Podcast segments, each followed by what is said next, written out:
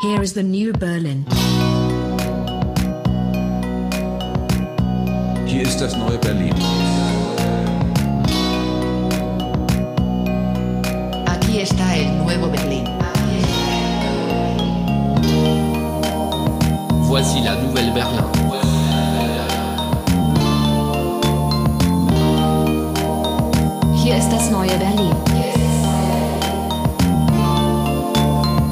Willkommen bei der neuen Folge von Das neue Berlin. Ähm, wir haben gerade darüber gesprochen, dass, äh, also nicht nur darüber gesprochen, sondern wir sind gerade dabei, äh, Gäste einzuladen, sodass wir dann in Zukunft die Folgen auch nicht mehr nur zu zweit bestreiten müssen. Das Experiment ähm, letztens ist ja gut gelungen, äh, sodass wir da gerne dann drauf aufbauen und vor allem unsere, unsere thematischen ähm, Rahmen ein bisschen ausweiten, denn wir kommen so langsam doch äh, in so einen Schleif rein und äh, kommen wieder zu ähnlichen Themen. Ähm, heute ist mal wieder so eine Sendung angesagt, die verschiedene Stränge ähm, der letzten oder mancher, mancher der letzten Sendungen wieder aufnimmt. Ähm, das Thema der Konservativen, das Thema der Modernen, das Thema der ähm, symbolischen äh, äh, der, der symbolischen Welt, die uns über die Köpfe gewachsen ist. Äh, und so weiter und so fort. Ein äh, straffes Programm heute, Mhm. was ich mit heute mit dir mal wieder, Leo, bestreiten will. Grüß dich. Ja, grüß dich. Ich glaube, es wird mal wieder eine richtige Jan-Sendung, ein, ein, ein kühner, kühner, hoch in origineller Gedankengang, äh, den du hier vorbereitet hast. Ja, ich hoffe mal, es wird nicht zu, ähm, zu vorlesungshaft. ähm, du Äh, hast ja schon einige in der Vorbereitung schon einige ähm, Einige Einwände. Einwände gehabt, von daher Genau. mache ich mir da gar keine Sorgen. Ich, ich glaube, du wirst mal wieder schöne Thesen präsentieren und ich werde ganz langweiliges, spießiges Zeug dazu sagen. Aber äh, was hilft's? Was hilft's? Einer muss es ja machen. Ähm, und äh, in diesem Fall, äh, ja, genau, es ist natürlich wirklich ein interessanter Gedankengang, der dir hier vorschwebt. Vielleicht können wir es noch etwas genauer fassen. Was ist eigentlich heute jetzt Thema? Also wir, wir greifen natürlich wieder Motive auf, mit denen wir uns schon vorher beschäftigt haben, aber ähm, es geht dir ja irgendwie heute offenbar darum, ähm, ja, wie kann man sagen, eine, ein, äh, eine neue Erkenntnisform vielleicht oder eine alte und wieder neue Erkenntnisform zu beschreiben, äh, die einerseits irgendwie ähm, schon länger in der Menschheitsgeschichte Bestand hat, andererseits aber äh, jetzt im Zeitalter des Algorithmus und äh, von Big Data äh, uns wieder begegnet offenbar. Ja, ich würde nicht mal nur sagen, wieder begegnet, sondern wieder sichtbarer wird. Ähm, also die Idee ist schon, dass ähm, wir heute uns äh, den Problemen moderner Semantik äh, und moderner Theorie widmen äh, und einer langen Tradition, die diesen, dieser modernen Semantik was äh, entgegensetzt. Und die Probleme, die sich mit dieser Semantik äh, und mit diesen Theorien, die darauf aufbauen, äh, äh, ähm, auf den alteuropäischen, wie das Luhmann so schön sagen würde, alteuropäischen Unterscheidungen, ähm, dort ja Kritik anmelden und, und sich fragen, ist das denn wirklich so, wie sich das die modernen äh, Theoretiker und diese moderne Semantik vorstellt? Ähm, ja, und äh, einer solchen Linie von, ähm, von Kritik und von ähm, Zweifeln ähm, wollen wir heute nachgehen. Klingt, klingt spannend, mal sehen. Äh, überschrieben habe ich das Ganze mit natürlicher Rationalität, weil äh, eben dieser natürlichen Rationalität äh, wollen wir uns widmen. Ähm, ja, that's Schon- it eigentlich. Schon das natürlich eine, eine Provokation äh, für den äh, philosophischen äh, Geist. Was, was, ist, was verbirgt sich hinter natürlicher also, Rationalität? Ähm, genau. Also mein Ausgangspunkt, und da sind wir übrigens beim Thema der Konservativen, äh, weil das ist die These, die ein bisschen über diesem ganzen Thema steht, ist, dass die konservative Theorie ähm, bis, naja, bis Anfang des 20. Jahrhunderts im Prinzip äh, dort sehr, sehr, also eigentlich sehr, sehr fortschrittlich war, was diese Probleme angeht, weil sie eben diese Probleme moderner Theorie schon, schon eigentlich sehr gut erkannt hat. Ähm, und äh, insbesondere eben die Probleme, das hat man bei vielen dieser konservativen Theoretiker, die sich dann eben mit dem Materiellen auseinandergesetzt haben, mit dem Körperlichen, mit dem Gefühlsmäßigen und so weiter und so fort. Ne? Mhm. Äh, kennt man ja auch diese Gegenüberstellung. Ne? Äh, und die einen spielen dann eben die, äh, die Modernen spielen dann ihre Ratio, ihre Ratio aus oder andersrum, die Konservativen spielen dann ihr Gefühl und ihr Volk und, und so später, ne, äh, ihr, ihr Blut und Boden im, im Allerschlimmsten dann gegen eben das, das ähm, äh, geistige, rationale, technische und so weiter äh, aus. Und dann hat man eben diese, diese Gegen, Gegenüberstellung. Man hatte aber eben auch ein paar konservative Theoretiker, die ein bisschen intelligenter waren, die quasi nicht einfach auf so eine Frontstellung ähm, aus waren, sondern sich gefragt haben, ähm, was ist denn eigentlich das Problem an dieser Moderne? Und zwar nicht einfach dann antimodern zu reagieren. Ne? Wir müssen irgendwie das Gefühl gegen diese Systeme bauen ähm, und jetzt das Gefühl wieder stark machen das Volk wieder stark machen gegen äh, die Demokratie oder was auch immer, äh, sondern sich gefragt haben, wo, wie, wie, können wir das irgendwie ein bisschen anders fassen? Ähm, über diese Unterscheidungen, diese Gegnerstellung äh, hinausgehend. Und einer, äh, den habe ich mir da rausgesucht, weil ich meine Bachelorarbeit auch über den geschrieben habe und deswegen ganz gut kenne, äh, ist äh, Hans Freier, ähm, der äh, ähm, äh, in der Nachkriegszeit ein Buch geschrieben hat, die Theorie des gegenwärtigen Zeitalters. Ähm, also das ist so ein richtiger alter weißer Mann gewesen.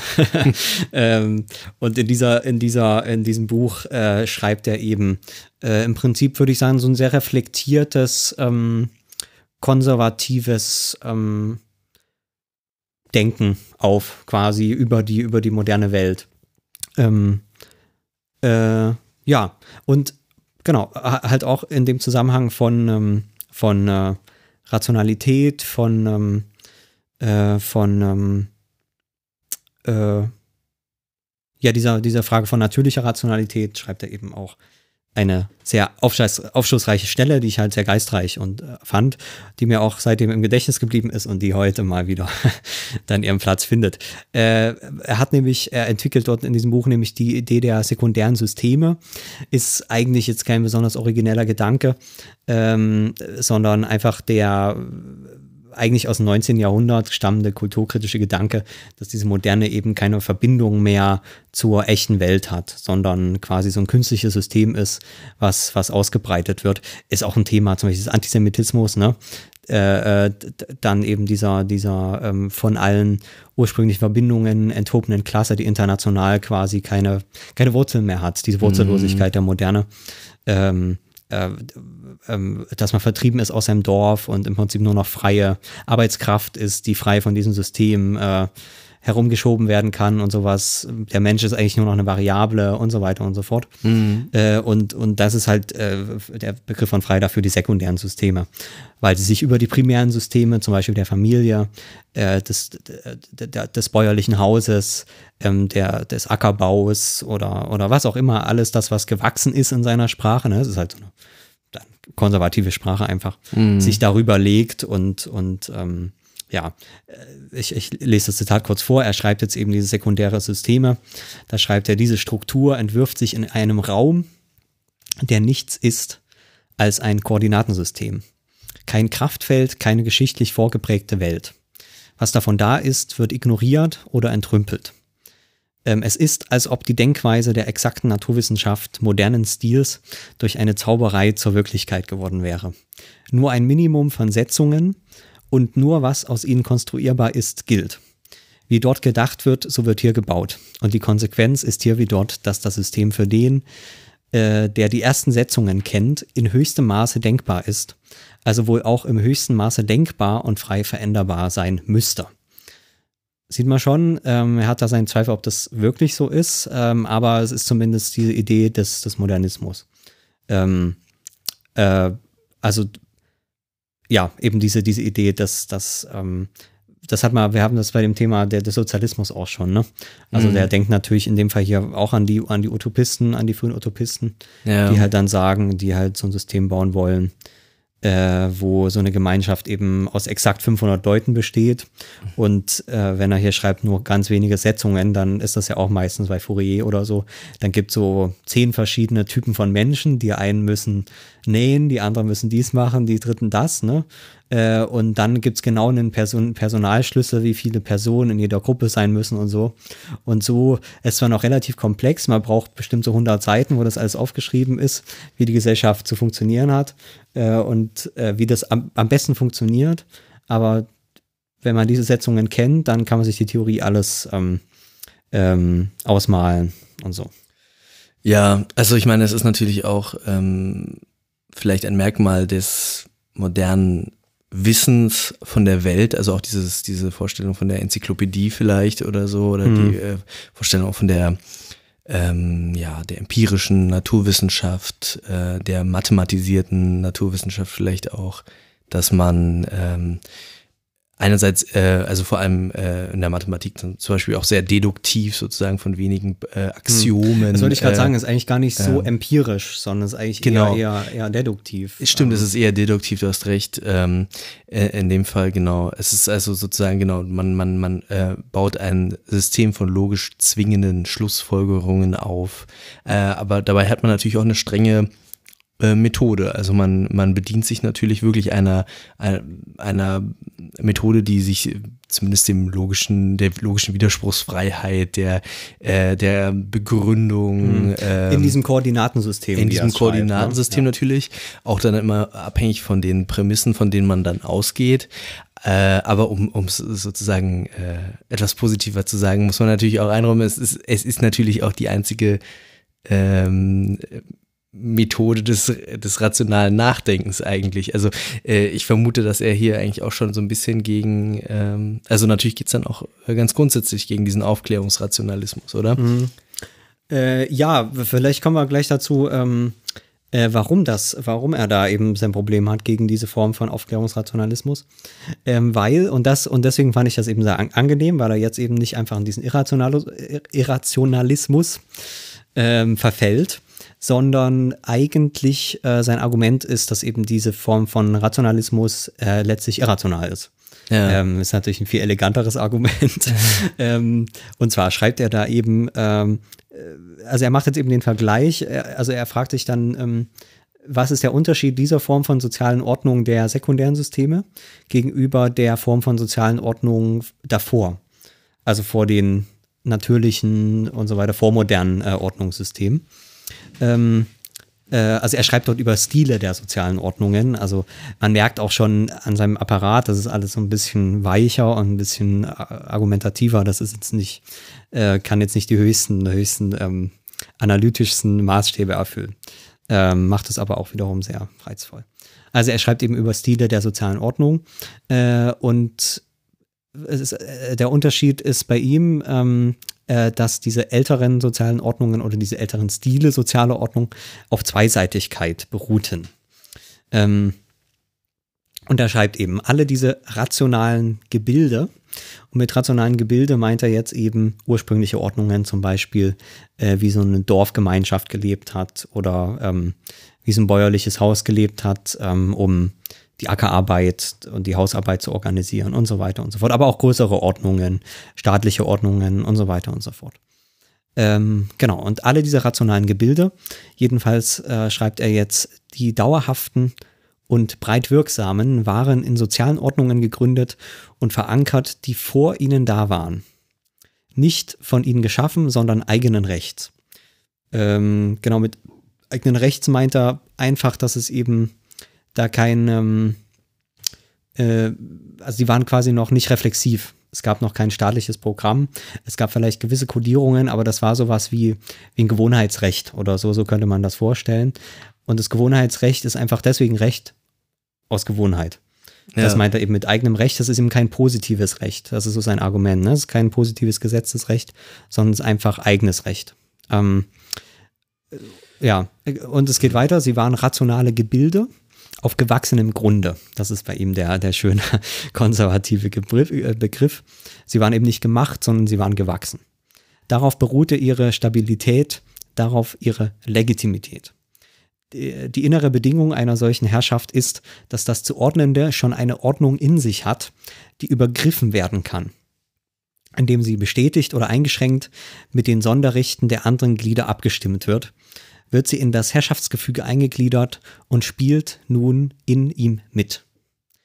Das Mhm. heißt, ähm, er hat hier eigentlich die Idee von so einer, ähm, und, und da sieht man schon, dass es eigentlich, also deswegen finde ich das ein sehr modernes Denken, eben nicht so eine unterwerfende Ordnung, äh, sondern die Idee ähm, einer, einer Ordnung, die eben schon guckt, was da ist und, und guckt, wie sie das einfügen kann in ihre Begriffe.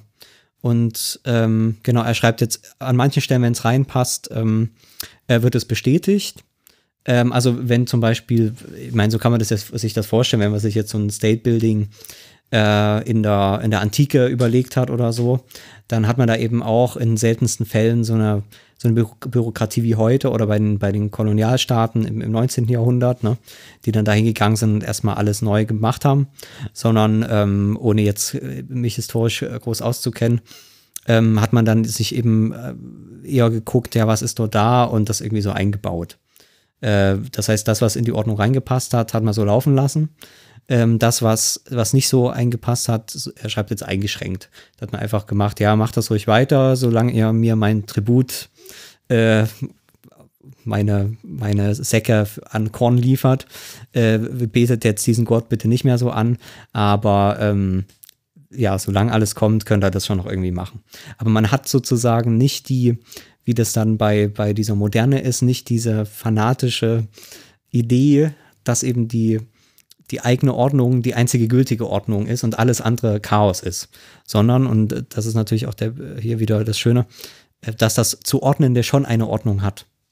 Das heißt, ich kann eben, ich habe halt nicht, meine Theorie ist halt nicht entgegengesetzt dem Chaos der Welt, Mhm. sondern die Welt ist schon Ordnung. Und wenn ich jetzt sage, ich habe aber eine Ordnung, die ich jetzt der Welt aufdrücken will, Mhm. dann muss ich das sehr, sehr vorsichtig machen und sehr geschickt und sehr, ähm, also ich muss eingehen auf diese Ordnung, wenn ich sie als schon als existierende Ordnung erkenne. So ein bisschen so ein, wie, wie so eine interaktionistische Vorstellung ist das letzten Endes. Genau. Das, ähm, das leuchtet sicherlich erstmal ein. Dann ist natürlich die Frage, äh, inwieweit, also welche Ordnung ist damit jetzt gemeint? Also da können, kann natürlich jetzt ganz viel mit gemeint sein. Also man, wenn man das jetzt ökologisch denken wollte, dann will man natürlich das äh, auch vielleicht sofort plausibel finden, was weiß ich. Äh, So Bionik. So. da, das äh, weiß ich jetzt gar nicht so genau, was damit verbunden ist, aber ähm, dass man eben äh, zum Beispiel natürliche ähm, Zyklen der Natur beachtet, dass man äh, ihre, ihre Reproduktionsbedingungen äh, insoweit achtet, dass man sie nicht äh, nachhaltig zerstört, Ja, wie es ja ganz ja. offensichtlich im Ja. Prozess der Moderne immer noch der Fall ist und wir alle auf unser unausweichliches Aussterben hinarbeiten immer noch. Ähm, Genau das Beispiel hat er übrigens auch. Ah, weil ja. Das ist für ihn eigentlich das Idealbild der Bauer, der eben äh, in gewisser Weise verwachsen ist Ja. mit seinem Acker und auch, das finde ich da nämlich auch ganz interessant, mit seinen Tieren auch. Also der hat äh, ein paar so Stellen in dem Buch auch, die so ein bisschen tierethisch anklingen, wo er sagt, ähm, es hat sich eigentlich, also der, der alte Bauer, der eben noch eine überschaubare Anzahl an Vieh hat und eine persönliche Beziehung letzten Endes zu diesem Vieh aufbaut, ist im Prinzip nicht in der Lage, diese Tiere so zu foltern und zu quälen, wie, wie das die moderne Industrie macht. Ja. Eben genau durch diese Zweiseitigkeit. Und er schreibt dann, wie gesagt, es ist alles sehr romantisch geschrieben und so, Ja. aber es entwickelt sich eine Beziehung nach dem Motto, ähm, ich gebe dir Futter und du gibst mir deine Milch. So, das fand ich, fand ich, fand ich ganz witzig, aber es ist natürlich irgendwo was dran, ne? Weil diese, weil diese Beziehung ähm, eben noch nicht durch Organisation ähm, vermittelt ist, sondern die ist eben noch relativ unvermittelt. Ähm, Genau, ja, das aber, ist das Argument. Aber also das, Ja. das scheint erstmal einzuleuchten, das, äh, das findet man sicherlich auch als Motiv in der ganzen Ökologiebewegung, die ja auch, äh, auch teilweise rechte Wurzeln ja auch hat, muss man ja auch sagen. ja, Ähm, ich würde da, da fängt es äh, ja an. aber natürlich 19. findet, findet man es auch in der linken Kulturkritik äh, genauso, also auch diese ganze instrumentelle Vernunftkritik sozusagen, äh, zum Beispiel in der kritischen Theorie oder Mhm. äh, wenn man an diese ganze, äh, was weiß ich, Beschleunigungstheorien oder so denkt. Also diese ganze Modernismus ist sozusagen ähm, ähm, destruktiv in, auf ganz verschiedenen Ebenen. Das, das ist äh, sozusagen äh, auch breiter ähm, also da findet man einen breiten Konsens aus ganz verschiedenen Lagern, sage ich mal so. Jetzt ist natürlich die Frage, wenn wir das auf soziale Ordnungen beziehen ähm, und sagen, ist okay, es gibt jetzt sowas wie natürlich gewachsene soziale Ordnungen, äh, jetzt äh, sei mal dahingestellt, ob es natürlich gewachsene natürliche Ordnungen gibt oder ob die Natur dann da so eine Ordnung äh, schon vorgibt, das äh, sprechen wir später noch. Äh, aber wenn wir es jetzt auf soziale Ordnung beziehen, natürlich, äh, wenn wir jetzt daran denken, okay, moderne bedeutet äh, bürgerliche Gesellschaft, bedeutet Anfang marktwirtschaftlicher Strukturen und dergleichen. Würde für mich aber auch hm. die, die sozialistischen Staaten bedeuten. Also das ist okay. für mich alles moderne. Da, da sehe ich dann. Okay, okay, aber ähm, sozusagen ähm, am Anfang in, in Abgrenzung in Abgrenzung zum äh, zum sagen wir Mittelalter sagen wir zu was weiß ich vielleicht auch noch äh, Formen der frühen Neuzeit ähm, eben auch Abgrenzung zur feudalen Gesellschaft und natürlich würden wir jetzt natürlich äh, gleichzeitig wieder auf der anderen Seite niemals wahrscheinlich so weit gehen und äh, uns trauen, die äh, natürliche Legitimität der feudalen Gesellschaft zu preisen. Also das ähm, muss man ja auch mal sagen. Äh, das ist quasi auch so ein natürliches äh, Problem oder eine natürliche Tendenz des Konservativen, dass er immer auch irgendwie eine Apologie des äh, Vorherbestehenden äh, liefert und dann äh, sich gleichzeitig auch die, die Frage gefallen lassen muss, inwiefern ist eigentlich die vorherbestehende äh, soziale Ordnung äh, eine natürlichere. Also auch das ist ja eine überaus begründungsbedürftige Annahme. Ja, also sagen wir es mal so. Ähm, erstmal, und, und, und da kommen wir natürlich zum Problem, äh, dass, dass das hier so ein bisschen trotzdem antimodern geschrieben ist. Ne? Also es werden ja Argumente gegen diese Moderne vorgebracht. Ähm, da kann man natürlich sich fragen, muss das denn überhaupt sein, wenn man, und das ist jetzt so ein Latour-Gedanke, der aber, würde ich sagen, dem man bei Latour, äh, bei, bei, auch bei Freier, der ist sich dem, glaube ich, noch nicht so ganz bewusst, aber äh, auch, auch zum Teil schon daraus ableitbar ist. Äh, die Frage, ähm, hat denn diese Form von Moderne, hat dann die Revolution, hat die bürgerliche Revolution, hat die, die moderne Aufklärung und so weiter, hat das denn jemals so stattgefunden, wie man sich das vorstellt? Mhm. Das heißt, ähm, und da gehe ich schon davon aus, da hat sich ja auch wirklich, ist ja auch wirklich ein Paradigmenwechsel ähm, gewesen, die letzten 20 Jahre, auch in der Geschichtswissenschaft oder so, wo man sich solche ähm, Kontinuitäten anguckt. Mhm.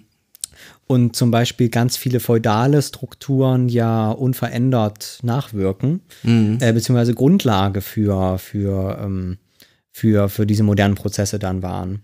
Also das heißt, ähm, diese, diese Form, also, also Freier spricht ja von, von Legitimationen und von, ähm, äh, jetzt habe ich es hier gerade, von Legitimationen, äh, ja, ist auch egal.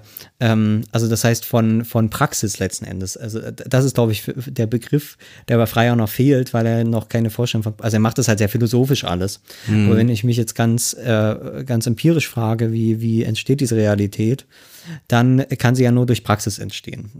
Eine andere mhm. Form von Realität gibt es, sie muss immer praktisch hergestellt werden.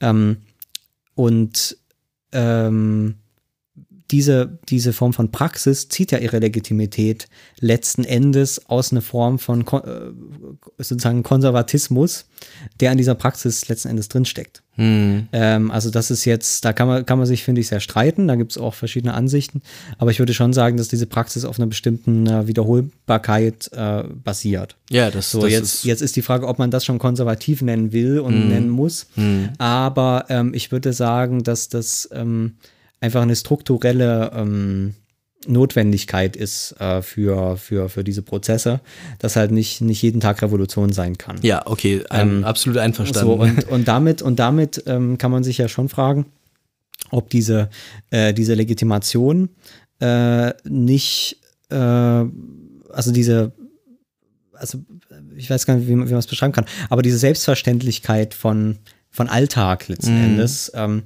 ob die nicht dadurch gesichert wird. Ähm, ja. Wir haben vorhin äh, vor der Sendung kurz über das Beispiel gesprochen, das fand ich da eigentlich ganz einleuchtend, der, der, der Religion, also der, der Missionierung, vor allem in, in Afrika und Südamerika durch, durch, die, durch die katholische Kirche, die ja eben, anders als es die Erzählung will, ähm, eben nicht diese Völker zivilisiert hat, sondern das hätte niemals eben funktioniert, ne? wenn man dort einfach nur hingegangen wäre, die Missionare, und den und denen gesagt hätte, hier eure ganzen Götter, das ist alles äh, Chaos, Chaos der Wilden, ne? alles wilde Religion, das hat mit Ordnung nichts zu tun. Ihr müsst jetzt an unsere Ordnung glauben, nämlich dass da eben äh, der dreieinige Gott ist und hier ist die Jungfrau Maria ein, ein und so weiter. undenkbares so Konzept immer ähm, noch. äh, sondern was, was de, de, facto passiert ist, damit diese Legitimität, und das war, das war der einzige mögliche erfolgreiche Weg zur, äh, zur Weltreligion äh, äh Katholizismus, äh, ist eben eine bestimmte Flexibilität, ähm, genau das, was, was Freier eigentlich beschreibt. Ähm, ähm, eine Flexibilität im, im, in der Anordnung dieser Lehre. Zu sagen, wir haben eben, ähm, äh, ich äh, suche das Zitat gerade nochmal raus, wir haben eben Möglichkeiten der Bestätigung und der Einschränkung von diesen Ordnungen, die eben schon Ordnungen sind. Das heißt, der Missionar, das müssen ja keine bewussten Prozesse sein, aber der Missionar geht dann eben in irgendeinen so Stamm und sieht, okay, die haben schon äh, diese, diese, diese ganzen Götter und sieht dann, und das können jetzt Religionswissenschaftler natürlich viel besser erklären als ich, aber die sehen dann, okay, die haben jetzt hier irgend so eine Art Fruchtbarkeitsgott und so Pi mal Daumen ist das eigentlich wie die Mutter Maria, äh, die, die Jungfrau Maria. Äh, das heißt, wir können doch einfach äh, äh diese, diese, diese, diesen Fruchtbarkeitsgott, die sieht vielleicht auch ein bisschen aus wie eine Frau, so das ist doch eigentlich wie unsere Maria. Das heißt, wir, wir, wir manchen das jetzt irgendwie zusammen. Äh, dann gibt es aber irgendeinen so Gott, der passt überhaupt gar nicht rein. Der, den müssen wir irgendwie rausnehmen und dann guck mal, dass der nur noch inoffiziell verehrt wird und so weiter. Und so hat man dann aus dem Katholizismus, ich glaube sogar, dass der Katholizismus selbst schon so eine Form von, von, von Konstruktion ist. Mm, äh, wo, ja. Wo, wo ganz viel magischer Aberglaube, heidnischer Glaube dann mit diesen äh, mit diesen ja eher ähm, wirklich sehr abstrakten äh, monotheistischen Theorie so zusammengeflanscht wird. Mhm. Und, und damit hat, hat der Katholizismus eigentlich eine Form, die dem Freier sehr zusagt, weil er eben sich an diese Realitäten, an die Ordnung, die schon da ist und die halt überall auf der Welt anders ist, flexibel anpasst. Und siehe da, der Katholizismus, für den hat das funktioniert.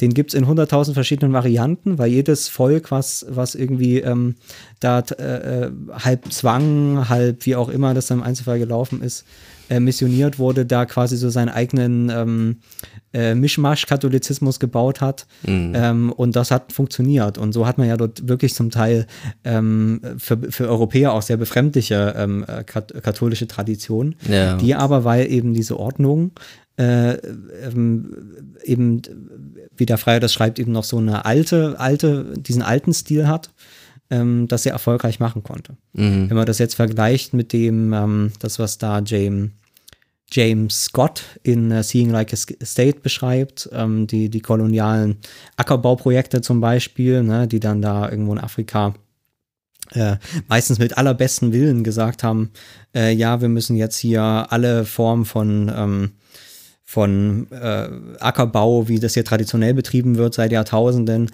das, das ist alles von diesen, von diesen Leuten, die noch nicht, die noch keinen modernen Dünger haben, die noch keine richtige Mathematik haben und so weiter und so fort. Wir machen das jetzt alles wie in Europa, wir vermessen das alles, machen das alles schön ähm, viereckig und ähm, alles höchst rational, ne, mit dem Modell, wie wir das, das äh, machen und, und wie es wirklich rational ist und effizient ist. Und, und diese Form von modernen Projekten, die sich gerade eben nicht dann eingelassen haben auf die Ordnung, die schon da ist, mhm. äh, die haben zum Teil ja zu katastrophalen Hungersnöten dann geführt und so weiter. Weil, und das wäre dann eben das freie Argument, ähm, sie diese, diese Form von natürlicher Rationalität, die sich zum Beispiel in so einer Jahrtausende alten, schon betriebenen Form des Ackerbaus, äh, sich dem gar nicht ähm, bemächtigen. Das heißt, die, die gehen halt dann nicht zu den, zu den Menschen, die dort schon leben, seit, seit tausend Jahren, und fragen, okay, warum, warum hat jetzt euer Acker diese Form? Oder warum macht ihr diese Form von Fruchtwechsel? Oder warum macht ihr, macht ihr das? Die könnten denen das nicht erklären in, der, in dieser rationalen Sprache, aber die können natürlich sagen, naja, wir machen das so, weil wir das so machen und das so funktioniert. Äh, so, weil eben die Ordnung, also das zu ordnen, der, wenn man jetzt sagt, okay, man kann es vielleicht auch ein bisschen verbessern mit Dünger oder was, diese Ordnung aber schon eine Ordnung hat. Das wäre dann das Gegenmodell. Das heißt, er schreibt hier eigentlich gegen einen, diesen kolonialistischen Modernismus. Mhm. Ähm, natürlich mit, dem, mit dem Gedanken, dass der Kolonialismus nicht eine allgemeine Bewegung ist. Das ist halt nicht die Europäer gegen äh, den Rest der Welt, sondern die, die Europäer kolonialisieren sich auch selbst mit und kolonialisieren ihre eigene und haben sich selbst kolonialisiert. Das, das wäre sozusagen der, der, der freie Gedanke, weil sie auch qu- quasi diese natürliche Rationalität der, der, der Praxis, der gelebten Praxis, nie haben äh, eine eigene Geltung, äh, oder Mhm. nie haben gelten lassen. Mhm. So, das ist der Gedanke. Ja, es äh, ist erstmal eine historische These sozusagen, äh, dass das so gelaufen ist und dass, dass die Europäer nicht auch irgendwie, also ob das nicht auch irgendwie so Modernisierungsprozesse irgendwie ähm, durchaus irgendwie an Traditionen angeschlossen haben oder so. Und natürlich sollte man auch sehr vorsichtig sein, jetzt den äh, katholischen, äh, die katholische Mission hier äh, vorschnell als, als äh, äh, plurales Projekt. Äh, Sagen wir es mal so, ich würde sagen, an den, an den Stellen war sie am erfolgreichsten. Ja, okay. Wo sie vielleicht nicht äh, nach ihrem rein Gewaltprogramm äh, laufen musste, Ja. sondern, ähm, aber wie gesagt, müsste man Religionsforscher sein, vielleicht irgendwelche ähm, äh, Padres da ein bisschen klüger waren und gedacht haben, okay, ich krieg die am besten äh, überzeugt, wenn, wenn ich die ihre alten Götter irgendwie noch mit einbaue jetzt. Dann würde ich sagen, war sie am erfolgreichsten. Das ist das Ja. Projekt selber natürlich War nichtsdestotrotz auch kolonial, war, genau, das, genau. Das, das würde dem gar nicht widersprechen. Ja. Äh, es wäre sozusagen, es wäre eben dann in dem Fall nicht ideologiekritisch, sondern praktisch. Aber wie gesagt, da müsste man dann Mhm. mit wirklichen ähm, äh, Religions- und, und äh, äh, Mission, Mission, Missionierungshistorikern oder sowas äh, sprechen. Ja, ja, also dass der, dass der Katholizismus auch noch irgendwie eher ein, ein heimlicher Polytheismus ist, das habe ich auch schon ein paar Mal gelesen irgendwie. Das, und andererseits muss man ja auch sagen, dass die äh, christliche Mythologie ja auch von der äh, ander, äh, antiken Mythologie abstammt. Also da äh, ist ja auch genau dasselbe Phänomen auch äh, bei den Ursprüngen des Christentums, äh, bei der Übernahme von Motiven und äh, Neuvariation und Integration in eine Großerzählung und dergleichen. Gut, aber das ist gar nicht das Thema, sondern okay, wir haben den Freierpunkt klar gemacht. Ähm, äh, es ist äh, der konservative Denker Freier meint also, es gäbe, also das äh, Moderne wäre irgendwie sozusagen das Auffropfen von künstlichen Rationalitäten auf äh, natürlicher Praxis sozusagen. Ähm, ja, genau, mit, mit, der, mit dem Gedanke, dass eben äh, es Ordnung nur im Sinne des Denkens gibt. Dass Ordnung nur Theorie, Rationalität, Vernunft sein kann Ja. und alles, was nicht Vernunft ist, äh, Unordnung sein muss. Hm. Das ist eigentlich, äh, das ist, würde ich sagen, der Grundgedanke.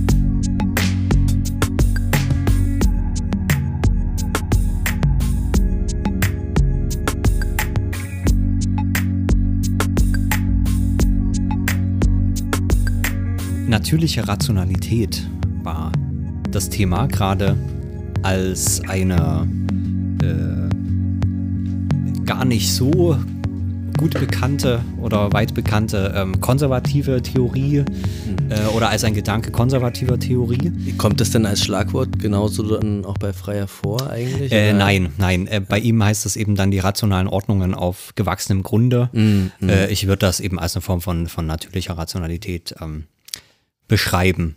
Äh, also er schreibt es auch an der Stelle, ähm, äh, kurioserweise oder komischerweise ist genau das, was irgendwie diese vormoderne Welt zusammengehalten hat, ihre höchste Rationalität, aber eben ihre gewachsene Rationalität, die viel rationaler ist als die konstruierte Rationalität.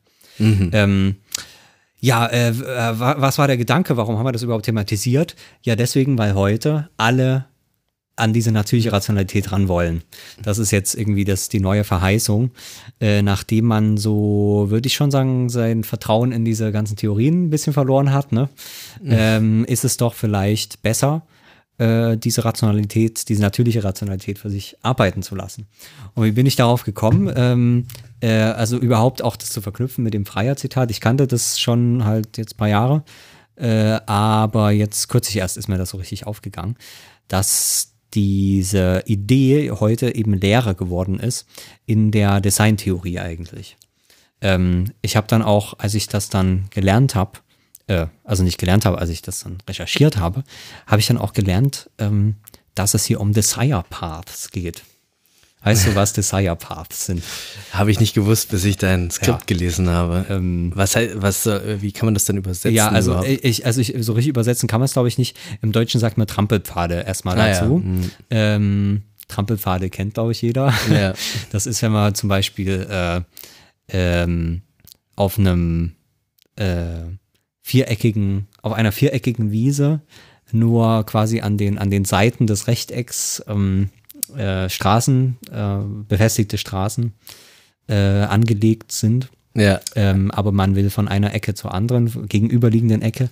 Ja, was macht man? Man läuft einfach querfeldein und dann entsteht, äh, wenn das eben genügend Leute machen nacheinander, ähm, dort ein Trampelpfad, der quasi äh, die Luftlinie und den rationalsten, äh, also die rationalste Pfad äh, ähm, bildet, äh, ohne dass den jemand rechnen musste. Da musste niemand eine Theorie machen, sondern der ergibt sich einfach natürlich daraus, dass die Leute möglichst schnell von A nach B kommen wollen Ja. und äh, querfeld einlaufen eben Ja. und sich ihre eigenen Wege schaffen. Ähm, äh, genau. Und äh, in der, äh, das ist das eben, was man landläufig äh, Trampelpfade nennt, die es natürlich auch schon immer gibt. Ähm, und jetzt eben im Rahmen der Design-Diskussion äh, interessanter wird und dort dann eben Desire Paths heißt. Also das heißt, Desire ist ja so ähm, äh, Verlangen und, Ver- und sowas. Begehren ne? oder sogar, Begehren, oder? ja. Ja. Also, also so könnte ich mir das, weil du ja gefragt hast, irgendwie so Ja. am ehesten übersetzen. Also das, ich glaube, das ist aus Blick des Designers. Mhm. Das ist irgendwie das, wo man hin möchte. Das heißt, wenn man einen perfekten Weg designt, also ähm, also vielleicht ist es auch falsch übersetzt, aber Mhm. wenn ähm, das ist eigentlich mein Verlangen, den Weg so zu designen, dass er genauso ist wie ein Trampelpfad, Mhm. weil dann habe ich alles perfekt gemacht. So stelle ich. Ich, ich also, hatte jetzt erst gedacht, das würde sowas äh, eher auf, aus der Akteursperspektive irgendwie. Es ist halt das, was ich gerade, was, also der, der Weg, der mir einfach irgendwie am natürlichsten erscheint, der sozusagen mein, mein, ähm, meinen Bedürfnissen am meisten entspricht, ah, sozusagen. okay, okay, Ja. ja. Nee, das stimmt eigentlich auch. Und ja. äh, dann halt nicht die Betonstraße, Ja, sondern die, ja. die Abkürzung. ja, na, beziehungsweise ob Beton ist oder nicht, egal, sonst geht Ja. es um die, um die Ja, Strecke. klar, klar, klar. Fall. Aber Beton ist halt, äh, ist halt erst da, wenn man, wenn, wenn irgendwie die, ähm, der Architekt da war und die äh, Baukolonne drüber gegangen ist und äh, der Trampelpfad sieht meistens nicht betoniert aus. Es Ja. sei denn, man hat jetzt hier so ein Beispiel, wie du es rausgesucht Ja, genau. hast. Und das fand ich nämlich ganz interessant. Ähm, also da gibt es einen ähm, ganz netten kleinen Wikipedia-Artikel über Trampelpfade. Ähm, kann man sich äh, schlau machen, äh, wenn man da. Also äh, tatsächlich bin ich auch drauf gekommen, weil mich hat das schon immer fasziniert, äh, so Trampelpfade. Ähm, weil das irgendwie sowas, ähm, naja, wie so eine, tatsächlich wie so eine natürliche Rationalität ist. So eine Intelligenz, die irgendwie, die nicht bewusst ist, die auch nicht in einem selbst drin steckt, weil man läuft, man macht ja keinen eigenen Trampelpfad oder nur sehr selten, sondern es ist irgendwie so, es gibt auch so Grenzfälle, wo man nicht genau weiß, ist das jetzt ein richtiger Trampelpfad oder nicht? Und dann geht man halt drauf und so. Also es ist irgendwie, also es kommt natürlich auf die Situation an, ne? In Ja. der Stadt sieht man das dann schon häufiger mal. Aber ich finde es irgendwie eine interessante, interessante, ähm, äh, interessante Sache. Deswegen fand ich das auch schön, das mal nachzulesen. Und jetzt Zitat Wikipedia. Äh, Trampelpfade können bewusst als Gestaltungsmittel eingesetzt werden, unter anderem und um eine effiziente Wegeführung zu, zu kreieren. Ein Beispiel wurde auf dem Campus der University of Oregon geschaffen, wo Ende der 60er Jahre Studenten um Mitbestimmung bei der Umgestaltung der Universität kämpften. Die Universitätsleitung engagierte den Wiener Architekten Christopher Alexander. Oder Christopher Alexander, wenn er aus Wien kam. Ja. Ähm, das äh, weiß man jetzt nicht. Ich kann mir aber vorstellen, als er dann, ähm, äh, also wenn er jetzt ein äh, echter Wiener war, wenn als er dann in die ähm, äh, USA gekommen ist, äh, wurde er bestimmt dann Christopher Alexander. So hat er sich dann genannt. auch genannt. Ja, ich habe übrigens gerade den Wikipedia-Artikel nochmal aufgemacht. Er wurde in Wien geboren, äh, hat, ist aber in den USA aufgewachsen. Ein US-amerikanischer Architekt, Architekturtheoretiker, Systemtheoretiker. Ähm, ja, das passt ja. Ähm, so, wo waren wir jetzt? Ähm, nach seinem Plan wurde das Gelände zwischen den Universitätsgebäuden planiert und mit Rasen besät. Die nach Monaten entstandenen Trampelpfade wurden zu befestigten Wegen umgestaltet. Ähm, äh, genau. Ähm, äh, ich kann vielleicht noch fortsetzen. Äh, Im Sinne der Wegoptimierung stellen Trampelpfade häufig eine bessere Lösung dar als die von Architekten geplante. In einigen Fällen bezogen Landschaftsarchitekten bereits bestehende Trampelpfade in ihre Planungen ein. Auch sind Planungen dafür bekannt, bei denen gänzlich auf zielführende Wege, zum Beispiel zwischen Wohnhäusern einer Siedlung, verzichtet und äh, die Entstehung von Trampelpfaden abgewartet wurde. Äh, ja, wie in dem Beispiel gerade genannt. Ähm, auf den Trassen dieser Trampelpfade wurden dann später feste Wege eingerichtet. Man erreichte so eine automatische Wegoptimierung, man könnte auch sagen natürliche und vermied die Entstehung von zusätzlichen Trampelpfaden, die Bewuchs und Aussehen der Anlage beschädigt hätten. Mhm. Ähm, auch das ein großes Problem. Ne? Man hat wirklich manchmal wunderschöne Parkanlagen und ähm, dann geht da plötzlich so ein blöder Trampelpfad äh, Mhm. durch. Und dann überlegt man, dann macht man so eine Rechnung, will ich jetzt ähm, dem Trampelpfad wirklich noch folgen und diese schöne Ordnung dort noch zu stören, ähm, die eigentlich dort angelegt ist. Ähm, oder spare ich mir jetzt durch den Weg und gehe halt durch. Na, wie auch immer. Ähm, also man kann sich da auch Bilder angucken von dieser, wo war das? Ähm, äh, University of Oregon. Mhm. Ähm, das ist schon ganz cool. Also man hat dann wirklich so einen Campus einfach auf der Wiese und dann ähm, haben die halt wirklich scheinbar gesagt, jetzt macht mal.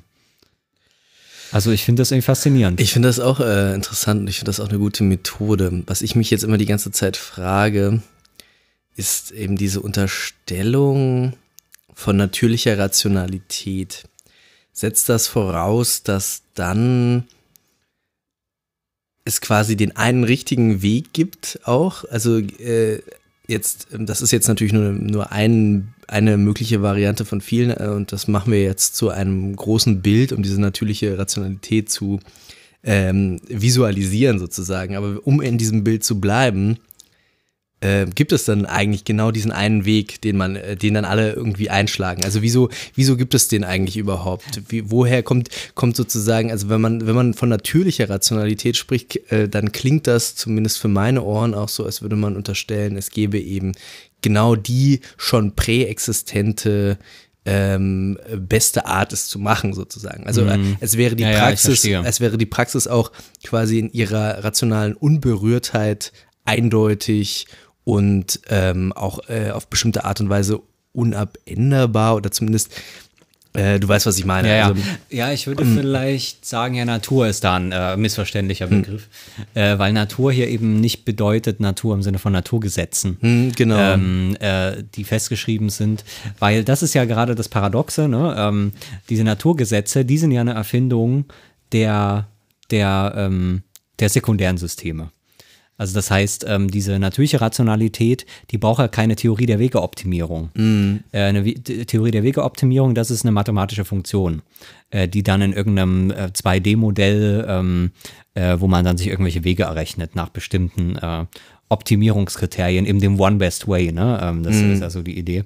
Ähm, ich würde sagen, äh, in dem Begriff, also in dem Sinne äh, ist es eben nicht zu verstehen, ähm, sondern eben im Sinne, dass man eben keine Theorie braucht und keine keine rationale äh, Steuerung, Ja, äh, äh, sondern dass diese Rationalität selbst erwächst aus der Praxis. Ähm, äh, und auch ihre eigene Gültigkeit, also das war ja das freie Argument, ihre eigene Legitimität und ihre eigene, ähm, ähm, also, also Le- Legitimation, äh, besser gesagt, ihre Legitimation in der Praxis auch dadurch mit sich bringt, einfach dadurch, dass es eben äh, das ist, was es ist. Das heißt, auf so einen Trampelpfad gehe ich halt nicht, ähm, weil ich zum Beispiel eine bestimmte Form von äh, architektonischer Autorität habe, sondern weil es irgendwie ohne Nachdenken vernünftig erscheint, dort es lang zu gehen. ja. Ähm, und äh, also vernünftig ist fast schon der falsche Begriff, einfach, ähm, ja, also da gibt es ja keinen Begriff dafür. Das ist einfach, einfach, ähm, es ist halt einfach so. Ähm, und ich würde sagen, äh, da würde ich auch sagen, das nähert sich, das ist dann eigentlich schon wieder die Deutung dieser Form von Architekten, die daraus eine Wegeoptimierung machen. Ich würde mhm. sagen, in der Praxis ist das ja keine Wegeoptimierung.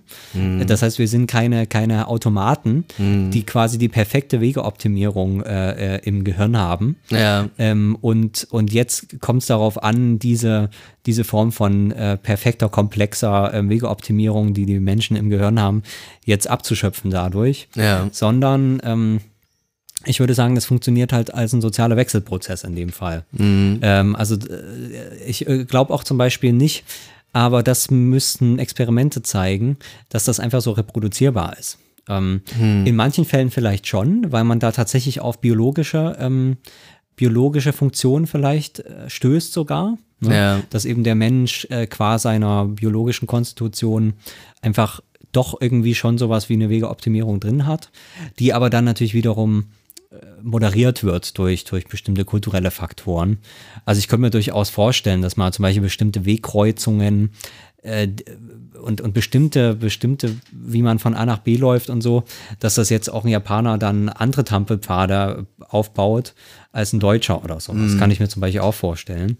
Das, das sind aber, das sind aber halt alles empirische Fragen. Das, das ähm, ja. äh, kann, man, kann man jetzt äh, schwer beurteilen. Also mein Verdacht ja. ist so ein bisschen, dass, dass diese natürliche Rationalität weder natürlich noch rational ist, sozusagen. Äh, also in, zumindest in dem, in dem, in, äh, in dem Sinne, wie ich diese Wörter äh, begreife. Naja, also aber rational doch schon. Also wenn man jetzt hm. ausgeht, Wegoptimierung hm. ist wirklich ein schwieriges, rechenmäßig äh, zu lösendes Problem. Ja. Und man kann da ganz komplexe Modelle machen, ja. wo man dies und das berechnet. Oder man macht einfach gar keine Theorie, ja. sondern was man macht, ist, ein, man, man schafft nur ein Medium, nämlich mhm. ähm, indem man zwischen den Häusern äh, äh, einen Rasen sät und die Leute drauf loslaufen lässt. Mhm. Und das ist, wenn ich das dann wiederum, ähm, wenn ich, also das kann ich ja dann wieder statistisch analysieren, indem ich Weglaufzeiten äh, und so weiter ähm, äh, berechne. Ja. Und dann wird sich diese, diese ähm, empirisch, also diese, diese Abschöpfung der Desire Paths, ähm, wird sich ja in der, in der statistischen Analyse dann als die viel rationalere Wegoptimierung zeigen, als wenn ich das mit einem, mit dem coolsten Modell gemacht habe. Mhm. Also in dem Sinne würde ich sagen, ist es schon rationaler. Es ist vielleicht irgendwie so in so einem ökonomischen Sinne effizienter oder so. Genau. Ähm, äh, ich habe ich hab auch die ganze Zeit den Verdacht, ähm, was weder schlecht noch gut ist, dass das auch so eine, also der ganze Gedanke so eine gewisse Verwandtschaft mit dem liberalen Gedanken hat, dass man sozusagen, also wenn man jetzt an Märkte denkt, dass, dass äh, der Liberale halt immer sagt, okay, den, den kannst du nicht regulieren, weil du kannst nicht so viele Informationen zentralisieren. Ich glaube, das sagt Hayek. Äh, sondern äh, ja. wenn du jeden Einzelnen sozusagen machen lässt, dann hast du im Endeffekt einen, einen, äh, einen effizienteren Austausch ja, von äh, Bedürfnissen sozusagen. Das, das kann ja auch und das, funktionieren. Und das ist eben dann die, die genuine Leistung eines äh, Marktzusammenhangs, genau. Äh, nun frage ich mich, ähm, Sowas, sowas gibt es auf jeden Fall. Also man könnte sich ja jede mögliche soziale Institution vorstellen, mir ist eine Bibliothek oder eine Mensa oder das sind jetzt alles schon so, so, so sehr, sehr stark organisierte Bereiche auch, aber. Und akademisch. und akademisch. Das, das liegt vielleicht an meiner Biografie, aber äh, keine Ahnung, was, was könnten wir nehmen? Die Kirche oder, oder ein, ähm, ein Jahrmarkt oder was auch immer, ein Fußballstadion. ähm, dass, dass dort immer sozusagen ähm, eine, ein, quasi ein, ein, ein Spannungsverhältnis äh, besteht zwischen explizit deklarierten äh, vorhergesetzten Normen auch, wie etwas zu tun ist. Zum Beispiel im Fußballstadion hat jeder eben irgendwie vorher seinen Platz zugewiesen. Ich weiß gar nicht, hat jeder vorher seinen Platz zugewiesen? Kommt aufs Stadion an. Ja, kommt wahrscheinlich ich, aufs Stadion an oder so. Heutzutage wird wahrscheinlich das viel mehr kon kontrolliert, wenn man Angst hat vor irgendwelchen. Genau, und also man, man hat wahrscheinlich immer so ein, ein, eine Spannung und man, ähm, man könnte sich vorstellen, ein Stadion, in dem äh, exakt auch reglementiert ist, dass du äh, so und so viele Schritte in jede Richtung gehen darfst, ähm, wie schnell du zu atmen hättest, äh, was du essen darfst, in welche Richtung du gucken darfst. Das wäre ein Beispiel für eine überregulierte Institution. Äh, man könnte sich auch einen Stadion vorstellen, wo, wo einfach es überhaupt keine Regeln gibt. Es gibt nur diesen Bau und äh, vielleicht, vielleicht noch die Regel, irgendwie äh, den Hut abzusetzen oder so. Also es ist äh, sozusagen, ähm, ich glaube, es ist, es ist eben eher was Graduelles, oder? Also es ist gar nicht so sehr ähm, das Entweder-Oder von einer, einer, einer natürlichen äh, emergenten äh, Rationalität sozusagen, also so eine, also so einer Schwarm Also eine Selbstorganisation. so eine ne? Selbstorganisation, also es ist immer so eine, so eine so ein Hin und Her, eine Dialektik vielleicht äh, zwischen Selbstorganisation, aber trotzdem dann dem, äh, dem institutionellen Grundsinn, äh, was hier eigentlich zu erreichen ist, nämlich dass alle irgendwie sitzen können und sich das Spiel angucken oder so. Ja. Ähm, was ja vorher dann doch schon irgendwie gesetzt wird und was quasi auch immer dann eine, eine Hervorbringung eines, eines Willens vorher ist oder so. Ja. Ja. Ja, das stimmt. Das ist natürlich ein Arrangement. Also der, dieser, dieser Alexander oder Alexander ähm, hätte natürlich, äh, also es macht natürlich keinen Sinn, diese Wiese dorthin zu machen und die Leute von A nach B laufen zu lassen, wenn du dort nicht die Universitätsgebäude hast und die Ja. Leute von Vorlesung zu Vorlesung müssen. Genau. Und äh, oder oder zur Bibliothek oder in ihr Institut oder äh, zum Prüfungsamt. Genau. Da müssen sie wahrscheinlich ganz häufig hin, keine Ahnung. Ähm, und je nachdem, wie, wie effizient das dort ist, bilden sich dann auch keine Desire Path Schlangen vom Prüfungsamt. Man würde, man Also, würde ja auch nicht sagen, natürlich, äh, ähm, wir überlassen es der, der, der Selbstorganisation, wann die Vorlesung anfängt oder sowas. Also solche, solche Probleme. Also einfach Koordinationsprobleme, Ja. die sich dann stellen. Ähm, je nachdem, das kann man ja auch probieren, einfach zu sagen, äh, kommt jetzt zwischen 10 und 12, äh, irgendwie sowas und dann gucken wir, wann die Leute kommen und also ich, ich, ich glaube jetzt nicht, dass es nicht funktionieren kann, aber ist ja auch, äh, äh, also Beispiele, das ist ja dann immer konkrete Fragen, aber du hast natürlich recht, es geht eher um, um die Frage von einem Arrangement, zu fragen, wo existieren bestimmte Setzungen und wo kann ich als, ähm, naja, ist die Frage, wie man das beschreibt, aber also wenn wir jetzt am Beispiel dieser Universität bleiben, ist es ja so eine Art Scharnier. Also die Frage, äh, wir haben bestimmte Orte, wir haben bestimmte Zeiten ähm, und dann ist die Frage, wie werden äh, diese Orte und Zeiten miteinander verbunden über Wege. Und dann ist die Frage, äh, wie werden diese Wege bestimmt.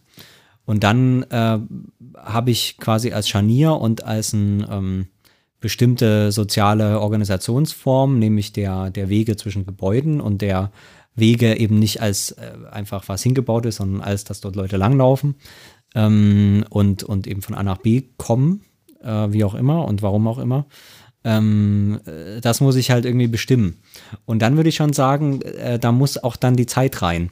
Also das heißt, das Entscheidende ist ja schon, dass das eine quasi wie eine experimentelle Phase ist, in der diese Formen gefunden werden, aber in der diese Formen äh, doch dann natürlich per Selbstorganisation gefunden werden.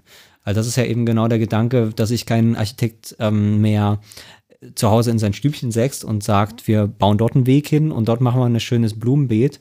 Und am Ende ist das Blumenbeet genau dort, wo die Leute immer durchgehen, weil der Architekt natürlich nicht wissen konnte, dass irgendwie jeden Dienstag es dort Pizza gibt und ähm, die ganzen Studenten aus der einen Vorlesung Ja. dort durchs Blumenfeld rennen und so. Das kann er natürlich alles nicht wissen. Das ist zu komplex, ne, dieser Apparat. ja. Deswegen, wenn du Komplexität nicht mehr überschauen kannst, Mhm. zum Beispiel bei so einer Wegefindung, ähm, musst du das halt dem der Selbstorganisation überlassen. Ja. Und dann ähm, heißt das ja auch nicht, dass dann diese Wege nicht gebaut werden, aber es gibt sozusagen eine bestimmte Phase der, der, ähm, der Ordnungsbildung. Da, darum geht's eigentlich, ne? Der Ordnungsbildung, die per Selbstorganisation stattfindet.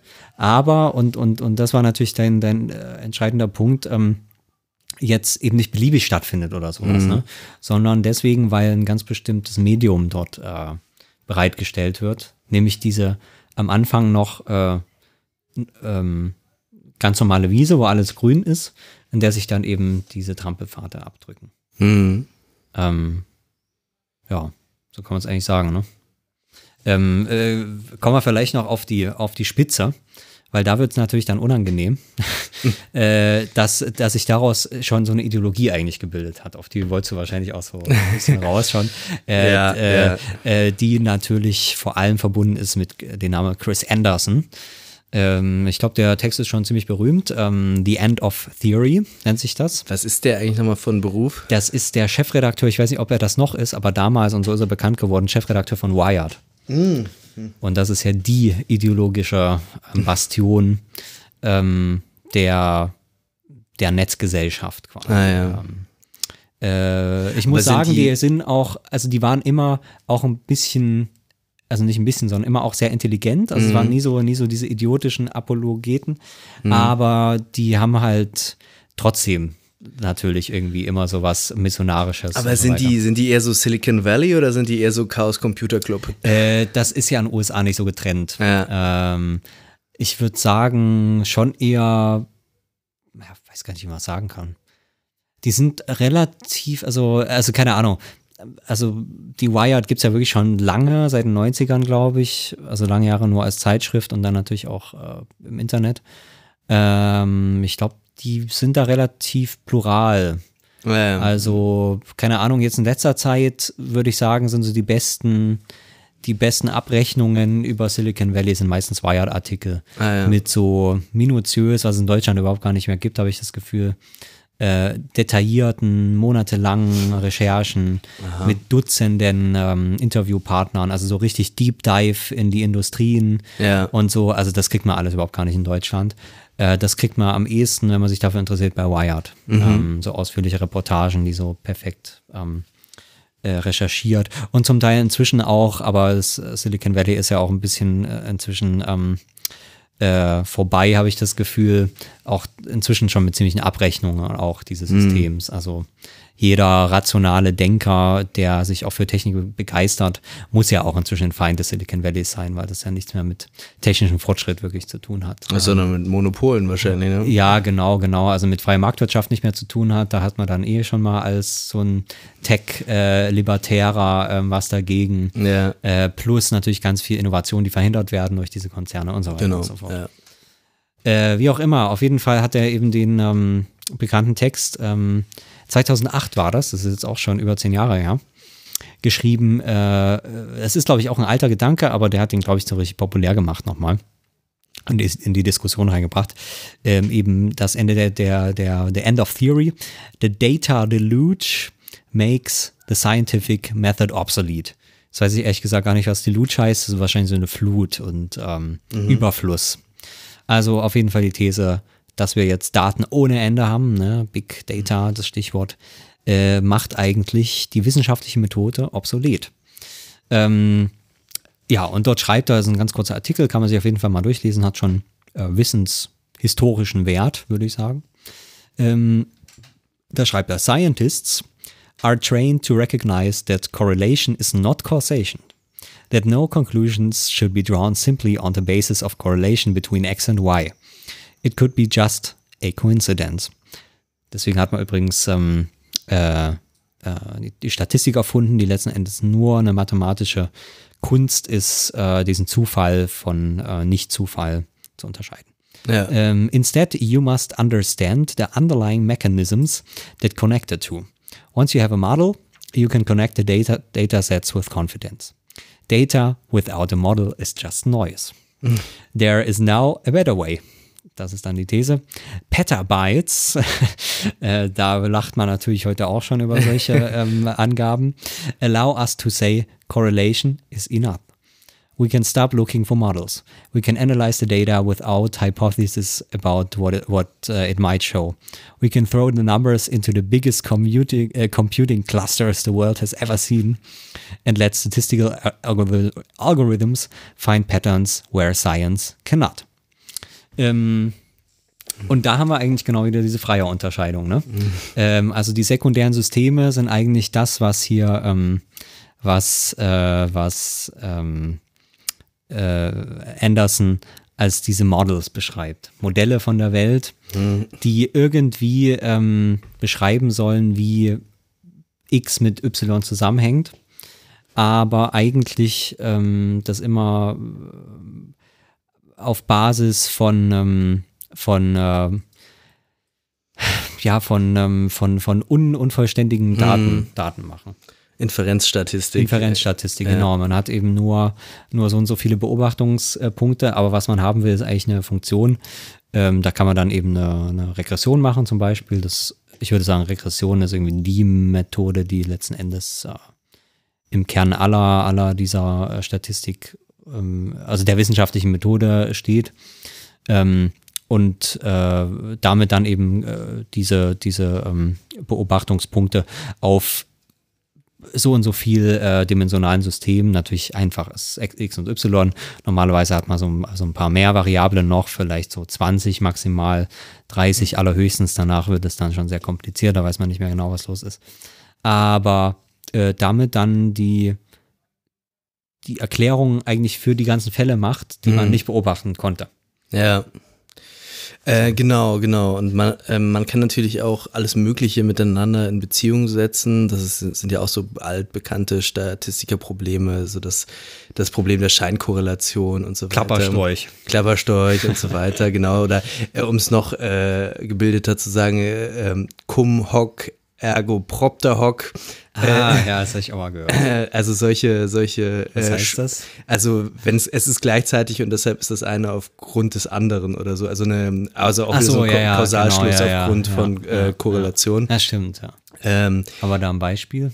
Äh, das kann man eigentlich auch, das ist eigentlich logisch gesehen, würde ich sagen, es ist dasselbe wie die, äh, dieses Storchenproblem. Also mhm. äh, kennt jeder, jeder Statistiker, dass ähm, äh, Storchenpopulation mit äh, Geburtenrate äh, korreliert ist historisch irgendwie ähm, äh, und man dann daraus natürlich äh, gerne schließen könnte, dass, äh, dass die Storchen doch die Babys bringen oder so, aber natürlich hängt das mit der Verstädterung irgendwie zusammen, dass die Storchenpopulation wächst und die mhm. mit der Verstädterung auch die Geburtenrate steigt. Also man könnte sozusagen also jede Menge ähm, Korrelationen finden, ohne gleichzeitig eine ähm, einen Kausalzusammenhang zu haben. Das ist das, was er hier beschreibt als, ähm, ähm, wie sagt man, ähm, äh, genau, das, das als wissenschaftliche Methode auch. Genau, als wissenschaftliche Methode. Was ich mich jetzt frage, ist, ähm, er, er sagt ja jetzt sowas wie, okay, äh, mit diesem Übermaß an Daten kann der Computer das quasi ausrechnen. Also der Computer. Peter, Petabytes.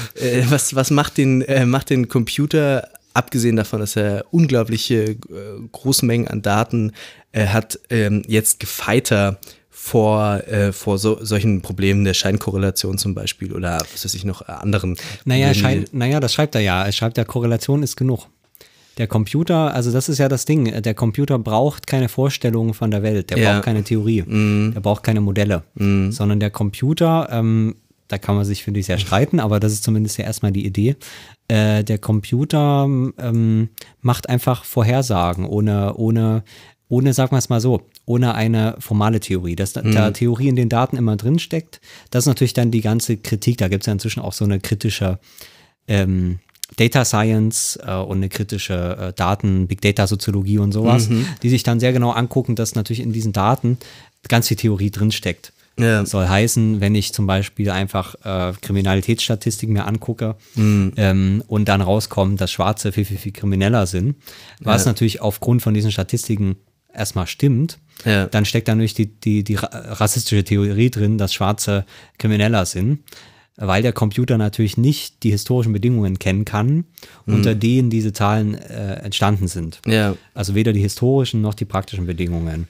Und genau. damit dann sozusagen diese, diese Daten, indem sie diese unreflektierte Theorie in sich haben, äh, dann die Realität fortschreiben und, und, mm. und erst und objektivieren. Da, darum ja, geht es eigentlich. Genau, genau. Perpetuieren. Ähm, genau, so. genau. Ja. Trotzdem, ähm, äh, das ist, das, ist, das ist alles richtig. Trotzdem ist es natürlich erstmal ein Unterschied. Ähm, also, ob du eben eine, diese Form von formaler Theorie brauchst, um äh, bestimmte Aussagen zu machen, oder ob du die nicht brauchst. Das mhm. ist einfach erstmal eine unterschiedliche Form. So funktionieren ja auch die, auch die, ähm, auch die, ähm, auch die ganzen Werbeanzeigen und sowas. Das ist ja, ja. unverändert das, Haupt, äh, das Hauptfeld, in dem diese Techniken eingesetzt werden. Vielleicht sind wir in 20 Jahren äh, glücklich, äh, erinnern wir uns an die glorreiche Zeit, in der äh, künstliche Intelligenz uns nur Werbung vorgeschlagen hat und nicht irgendwelche äh, Leute ähm, ähm, ähm ausgewählt hat, die jetzt von der Drohne ähm, äh, dann äh, abgeknallt werden. Äh, könnte sein, ähm, wenn man mal ganz zynisch drüber nachdenkt. Aber Wie auch immer. Äh, ähm, auf jeden Fall kann man sich das heute schon Ja. so vorstellen, wenn man eine bestimmte Anzeige kommt, hat ja äh, dieser Computer nicht eine Theorie, der hat keine Milieutheorie, ne, ja. äh, sondern Der äh, weiß der hat, eigentlich der hat eine nichts quasi über dich, Genau, der, also er hat eine, der, der, indem man dann eine Clusteranalyse macht von bestimmten Ja. Suchbegriffen und was auch immer, ähm, bildet er über die Cluster natürlich eine Milieutheorie, Ja. so wie das jetzt auch das Sinus-Institut oder so auch machen würde. Ja. Mhm. Aber der braucht jetzt keinen Begriff, oh, das ist jetzt hier die städtische Bohème oder sowas, Ja, ja. sondern dem reichen einfach bestimmte Korrelationen, bestimmte Ja. Clusterungen, bestimmte Begriffe. Der, der weiß auch nicht, was jetzt, wenn ich jetzt meinetwegen meinen schönen Pantone-Chair suche Ja. äh, oder wenn ähm, jemand aus der Unterschicht ähm, sich seinen äh, Jahresvorrat Energy Drink oder sowas bei Amazon bestellt oder, oder was auch immer dann da passiert, um jetzt mal so ein paar Klischees abzufeuern. Ähm, äh, dann weiß der Computer jetzt nicht, was eine Unterschicht ist und Ja. was jetzt den ein. Also der ist da ganz demokratisch, sagen wir es mal so. Das ist Ja. äh, der größte Demokrat, äh, den man sich vorstellen kann. Der nimmt halt einfach nur die Realität so, wie sie ist, ohne, ohne Verständnis dieser Realität, ohne irgendetwas anzuzweifeln, ähm, äh, sondern nimmt das einfach so hin, so wie das Medium ihm das vorgibt. In dem Fall das Medium des des, des Digitalen, einer Website, die bestimmte Klicks und Sachen misst und, und bestimmte Datenbanken Banken anlegt und so weiter. Und reimt sich das dann irgendwie zusammen, Kraft eben dieser Korrela Korrelation. Ja. Ähm, und um, um, um eben dann zu entscheiden, darum geht es, glaube ich, um zu entscheiden, schicke ich dem jetzt eben eine Werbung für Energy Drinks oder schicke ich dem eine Werbung für Pantone Chairs, ähm, äh, braucht er keine Vorstellung von Gesellschaft. Der, der braucht kein Modell, der braucht nur, der braucht nur genügend Daten und, und äh, letzten Endes ziemlich primitive Form von, von Korrelation und statistischer Auswertung. Um dann zu entscheiden, dies oder das. Da habe ich gleich mehrere Gedanken dazu. Ähm, ich glaube, der wichtigste ist, dass ähm, wenn wir jetzt von diesem, dieser Vorstellung natürlicher Rationalität herkommen äh, und äh, bei diesen Trampelfaden vielleicht auch so ein intuitives, äh, praktisches Verstehen von ähm, äh, Situationen, Orten, Zusammenhängen, Institutionen äh, beschreiben, ist nicht der, dieses ähm, algorithmische, dieses posttheoretische Verstehen äh, nicht nochmal irgendwie was ganz was anderes, irgendwie auch so ein bisschen was Unmenschliches oder so. Also äh, zumindest überkommt mich da so ein Gefühl von, ähm, also dass das eigentlich gar keine Erkenntnisform ist, sondern irgendwie nur so eine komische ähm, also ein, ein, ein Mechanismus quasi. Es ist, es ist kein Verstehen, sondern es ist eine, eine mechanische, ein mechanischer Vorgang, der, der eigentlich einen menschlichen äh, Verstehensanspruch gar nicht befriedigen kann. Ja. Also eine, eine algorithmische ähm, Induktion oder was auch immer eigentlich der Algorithmus macht, das ist auch immer eine interessante Frage. Wie was macht eigentlich ein Algorithmus? Also wir haben ja zusammen, glaube ich, auch diesen äh, Vortrag von äh, äh, Elena Esposito gehört, äh, die ja genau meinte, der, der Algorithmus würde nicht mal ähm, nicht mal Korrelation machen, sondern er würde nochmal irgendwie was anderes machen. Ja, genau, genau. Also genau, weil Korrelation eigentlich schon ähm, Korrelation, also, also im technischen Sinne Korrelation ja schon äh, eine, eine, eine mathematische äh, äh, Funktion voraussetzt. Und sie eigentlich sagt, ähm, Big Data bedeutet eigentlich nicht mal mehr, dass man mit, mit Funktionen arbeiten muss, Ja. weil Funktionen ja eigentlich schon ähm, ähm, Beobachtungszeitpunkte glätten. Ja. Und dann auf eben, was eine Funktion dann im zwei- oder, oder im n-dimensionalen Raum ist, halt irgendeine Linie, die dann quasi schon, äh, eben das ist einfach Korrelation. Äh, und wenn du aber, und das ist ja die, der Gedanke, der auch bei Anderson drin ist, ähm, deswegen ist das auch, wie du eigentlich, wie du jetzt so recht sagst, auch alles nicht so ganz, ganz, äh, ganz sauber. Das ist bei Esposito ein bisschen besser durchdacht. Ähm, wenn du die Idee hast, dass du komplette Beobachtungen hast, Ne? Also du musst eben nicht mehr ein Modell machen, wie bei den, wie bei den Trampelpfaden auch, ne? ähm, sondern du hast einfach den Weg. So, du, du hast nicht irgendwie mal bestimmte Punkte, musst dann den Weg durchlegen, sondern du hast den Weg einfach. Ja. Das ist ja auch die Idee bei Anderson, ne? du hast einfach alles beobachtet. Ne? Du musst dir nicht mehr Gedanken machen, wie jetzt die Leute äh, genau was anklicken und suchen, sondern du weißt einfach alles, was die auf dieser Website machen, jede Mausbewegung, alles. Stimmt, ja. Ähm, dann brauchst du auch keine Korrelation mehr eigentlich, weil du weißt ja, du hast einfach ein Abbild der Realität Mhm. und ähm, das, was du wissen willst, ähm, steht einfach schon da. Du musst nicht mehr mehr rechnen. Also letzten Endes, das ist dann natürlich bei Esposito so ein bisschen ähm, auf die Spitze getrieben, ist das letzten Endes sogar die Abschaffung der Statistik. Weil du komplette Datensätze hast. Du hast halt, also Statistik ist ja eigentlich schließende Statistik, indem du halt ähm, deine Datenlücken füllst. Und, Ja gut, ich meine, es gibt ja auch die, die, die deskriptive, wenn man, äh, wenn man wirklich die vollständigen Daten, also Genau, ge- genau, genau. Also ja, ja, stimmt. Also ähm, in dem Fall geht's genau, also eigentlich um die Abschaffung der schließenden Statistik und, und es ist nur noch Deskription. Ah, ja, Also okay. es ist, genau, äh, so ist besser gesagt. Und das also, ist es Ihr geht noch Gedanke weiter. auch? Ist das auch Ihr Gedanke? das- Weil ich habe das damals nicht so richtig verstanden, glaube ich. Na, ich glaube, das, ich weiß nicht, ob das Ihr Gedanke ist, aber das beschreibt das zumindest. Ich weiß nicht genau, wa- was Ihr Verhältnis dazu ist, aber auf der ideologischen Ebene beschreibt es das natürlich schon. Ähm, die Idee, dass man nur noch, nur noch deskriptive äh, Daten braucht. Ja, weil es gibt nichts zu erklären, was nicht schon durch die Des- Deskription erklärt wäre. Wenn man, einen vollständigen Datensatz hat, was, was will man dann noch an Statistik machen? Ähm, ja, Und ähm, also würdest du jetzt sagen, dass der, ähm, dass der ähm, vielleicht diese algorithmische oder diese ja ähm, deskriptiv-statistische äh, datenbasierte Verstehensweise, wie hängt die jetzt mit der ähm, mit der praktischen Rationalität äh, von Menschen zusammen? Gibt's da, können wir das irgendwie vergleichen? ja also, also warum ich das in dem Kontext gestellt habe, weil, ähm, weil da ja genau diese Vorstellung drinsteckt, dass man eben äh, zum Beispiel für, für so ein für so ein bestimmtes Milieu oder sowas keine Theorie von diesem Milieu braucht, sondern man braucht einfach nur ein Medium, in dem alles, was für mich irgendwie interessant ist, zum Beispiel was kaufen die Leute, äh, welche Geheimnisse haben die Leute, wenn sie auf Google ähm, äh, eben ihre Krankheiten suchen. Ähm, also alles, was diesen Leuten irgendwie durch den Kopf geht und was sie dann äh, äußern, äh, äh, indem sie halt äh, 24-7 an ihrem, an ihrem Smartphone-Bildschirm sind und dort alles eingeben, was ihnen durch den Kopf geht eben alles, was sie kaufen, wo sie wohnen, also ihre ganzen Bewegungen, ne? Also alles, was irgendwie denkbar ist über äh, ihr Leben. Ähm, und zwar eben ohne, dass ich da eine bestimmte Theorie habe oder dass ich ein bestimmtes, also darum geht es eigentlich, dass ich ein bestimmtes Erhebungsdesign hätte. Ne? In der Soziologie ähm, hat man immer die Frage, was ist mein Erhebungsdesign? Was will ich wissen?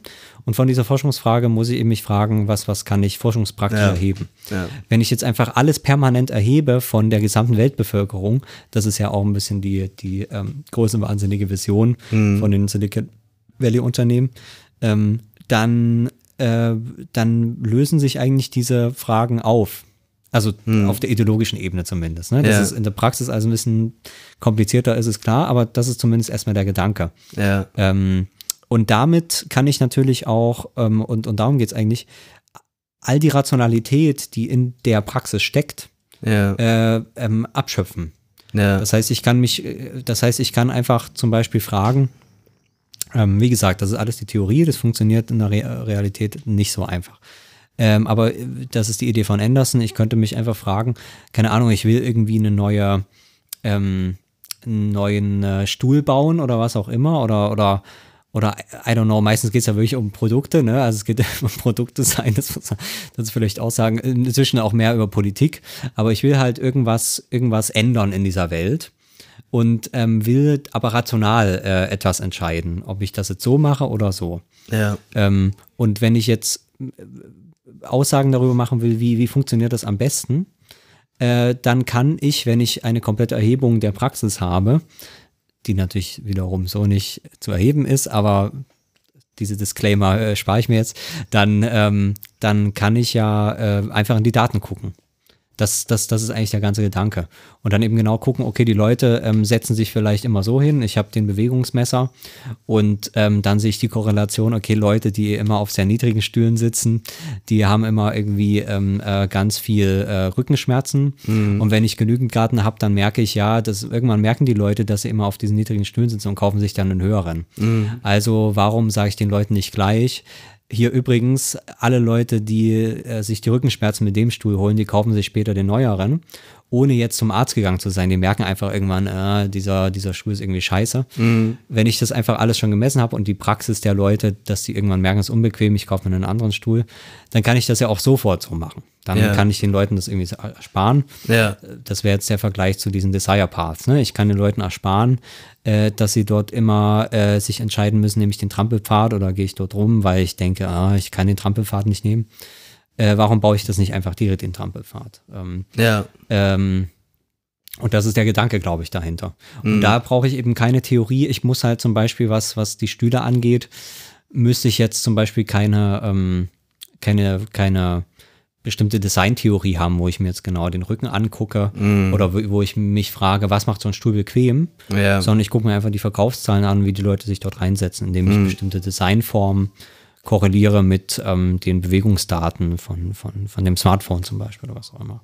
Ja. Ähm, das ist zumindest der Gedanke. Äh, und, und so, zumindest die Idee von Anderson, kann ich dann diese Rationalität, die in den Handlungen drin ist, abschöpfen. Und daraus letzten Endes, das ist natürlich seine Idee, daraus Produkte machen. Also das Ja. geht natürlich viel über die Frage, wie mache ich Produkte und wie komme ich zu, eigentlich geht es immer darum, Sachen zu entscheiden. Ich glaube, das ist das, was da so drin steckt. Also es geht eben überhaupt, es geht halt nicht mehr ums Verstehen. Das war, das war bei Esposito auch, ne? dass man nichts mehr versteht eigentlich, sondern nur noch Entscheidungen treffen kann. Mache ich es jetzt, jetzt so oder so. Aber da ist auch eine interessante Parallele zum äh, konservativen Denken, dass natürlich genau dann, ähm, wenn man sozusagen auf dem, auf dem einfach unmittelbar Gegebenen besteht und äh, dem auch irgendwie eine, es ist einfach so, wie es funktioniert, funktioniert es halt sozusagen. Also das ist eben die, genau diese ne, äh, naturwüchsige, äh, praktische Beschaffenheit der Dinge. Äh, Ich würde halt nicht sagen, nur naturwüchsig, sondern sich herausgebildet habend durch äh, einfache Interaktion, also ohne Steuerung. Da, Ja. Also ich glaube, darum geht es schon. Es geht, äh, dass es ein ungesteuerter Prozess ist. Ähm, der kann sich ja auch ändern. Ja. Also das, das, das, da- das ist, glaube ich, gar nicht der Punkt. Das, Ja. Natürlich kann sich das ändern. Ja. Aber das ist sozusagen, also auch, das würde der Anderson, glaube ich, auch sagen. Das ist aber kein Problem, wenn sich das ändert, weil ich nie behauptet habe, dass es irgendwie unbedingt so ist. Mir reicht ja die Korrelation. Und wenn die Korrelation sich ändert, ähm, das macht für mich eigentlich keinen Unterschied. Dann, dann mach es halt so. Ja, genau, aber ich glaube, das war auch der Gedanke bei Esposito, dass sie, dass der Algorithmus dann natürlich auch selber Einfluss nehmen kann auf die Wirklichkeit, das ist die er der, annimmt. der Witz, genau, klar. Ja. Das ist Und- das, was hier nicht, nicht thematisiert und das wird, ist, dass der ich- selbst die, und- das setzt, genau. Und das ist diese, die Parallele, auf die ich jetzt auch noch verweisen möchte, dass eben natürlich genau der Konservative, der die Naturwüchsigkeit der sozialen Ordnung äh, voraussetzt, sie natürlich performativ auch wieder äh, damit bestätigt und hervorbringt. Also äh, das ist nicht, dass das irgendwie jetzt äh, immer per se schlecht wäre oder so, oder dass jetzt der Progressive immer äh, da äh, im, im Recht wäre ihm gegenüber. Aber ganz grundsätzlich ist das einfach ein ganz, ganz grundlegender sozialer Mechanismus. Und ich glaube, den findet man in beiden, auf beiden Ebenen. Ja, ich würde vor allem noch sagen, dass ja da, ähm, also da ist auch so der, der blinde, blinde Fleck eigentlich dieses Gedankens, dass in dem Fall ja, also das hast du schon gesagt, aber ich würde es noch explizieren, dass ja dann irgendwie doch das erst zur Theorie geworden ist. Und in dem Fall, ähm, ähm, also ähm, der, der Freier würde das jetzt nicht so machen, der würde sich natürlich sehr dagegen wehren. Aber äh, so jemand wie Anderson und diese De Desire Path äh, Designer und so, ähm, die überführen ja dann, das haben wir ja vorhin schon gehabt, die überführen ja dann äh, diesen, diesen, ähm, die- diesen, diesen Zeitpunkt oder diese, dieses Zeitfenster, in dem man diese Selbstorganisation ähm, laufen lässt und guckt, was rauskommt, so, äh, so eine experimentelle Phase, ähm, überführen das ja dann in eine Institutionalisierung und lassen halt den Trampelpfad nicht weiter der der freien Evolution ähm, äh, oder über, überlassen den nicht weiter, sondern bauen dann eben den, äh, bauen dann eben den, den Weg hin. Ja. Ähm, jetzt mal ganz einfach gesprochen. Ähm, das ist natürlich dann, äh, je nachdem, was man da für Normsetzungen und so weiter hat, ein bisschen komplexer als jetzt nur so ein blöder Weg, der dann da doch mit, mit betoniert wird oder mit, mit ähm, Pflastersteinen oder mit so diesen Formsteinen und so weiter. Das kommt dann drauf an, was da der persönliche Geschmack ist. Aber ähm, genau, in dem Moment wird das dann natürlich irgendwie doch wiederum äh, äh, Theorie in gewisser Weise. Ähm, dann hat man natürlich wiederum diese alte äh, Fragestellung so der Dialektik von Institutionen und Mensch und bla bla bla. Ähm, klar, da, da kommt man nicht raus. Ähm, trotzdem ähm, finde ich es irgendwie einleuchtend. Also ich kann mir vorstellen, dass das einfach besser funktioniert äh, in, in, in, in vielen Fällen, weil ich eben auch, und, und da muss man den Freier auch wieder ernst nehmen, natürlich eine andere Legitimation habe. Also wenn ich eben, wenn ich eben bei solchen Ordnungen sagen kann, ähm, also beziehungsweise das wird ja nicht gesagt, aber die einfach äh, quasi diese Verbindung zur Praxis haben ähm, und, und ich eben immer dort lang gehe und, und eines Morgens das vielleicht ähm, dann gepflastert ist, ähm, aber ich halt trotzdem noch lang gehe. Hm. Ähm, oder ähm, ich halt die, die, die bestimmten, die Stupser, ne, das ist ja auch die Nudging-Diskussion, ne, äh, die mich, die mich so ein bisschen leiten, aber eigentlich nicht viel, ich, ich, ich spüre keine Macht, darum geht es, glaube ich, ne. Man macht keine Machterfahrung mehr. Also beziehungsweise keine, keine Autoritätserfahrung ähm, ich, ich muss die, ich kann die Menschen halt, ich muss mich halt in gewisser Weise auf ihre, auf die Ordnung, die schon da ist, einlassen, um dann äh, die Institutionalisierungen vorsichtig und im besten Falle so zu machen, dass die Leute das gar nicht merken, dass sie hier dann doch in dieser äh, äh, Ordnung äh, stattfinden, die in der sekundäre Ordnung ist, jetzt mal die, die freie Begrifflichkeit äh, mhm. äh, äh angenommen. Also heißt, es ist eigentlich, wenn man jetzt den, den konservativen Blick von Freier nimmt, alles noch viel, viel, viel schrecklicher, weil jetzt man hat, man hat jetzt ein sekundäres System, von der, die den Leuten wie, wie ein primäres System äh, vorkommt. Ne? Ja. Man, man baut jetzt die Trampelpfade im Prinzip ja. äh, und, und, und, und, und die Leute merken gar nicht mehr, wie sie kontrolliert werden, äh, weil die Kontrolle nicht mehr spürbar ist. Ne? Ähm, äh, geht jetzt sehr an diese, an diese Foucault-Schiene. Ja, ganz genau, stimmt. Da, das, da gibt es einige wunderbare Pirouetten, die man noch machen kann. Vielleicht äh, kann man festhalten, dass ähm, zumindest diese Art zu denken schon einem gewisse äh, gedankliche Spielräume eröffnet, wie auch eine, eine Steuerung funktionieren kann, ähm, die über ja, die, den modernen äh, Überrationalismus vielleicht oder irgendwie auch so totalitäre Varianten von Steuerung oder von dem idealen utopischen äh, Staat oder System funktionieren können. Und das könnte man ja vielleicht auch in eine etwas progressivere Richtung denken, als nur äh, sozusagen äh, ja irgendwie immer diese natürliche Rationalität als, als wirklich natürliches vorauszusetzen. Äh, das machst du ja nicht, aber das macht ja vielleicht frei ein bisschen, bisschen mehr noch. Ja, aber so. wir wollen jetzt hier auch nicht in äh, konservatives Denken der 50er Jahre ja. zurück. aber der, ähm, naja, ich finde die, find die Kontinuierung dieser, ja. dieser, Gedanken immer ganz wichtig. Ja, wie wir, wie wir vielleicht darauf kommen nach einer Pause, ne? Sehr gut.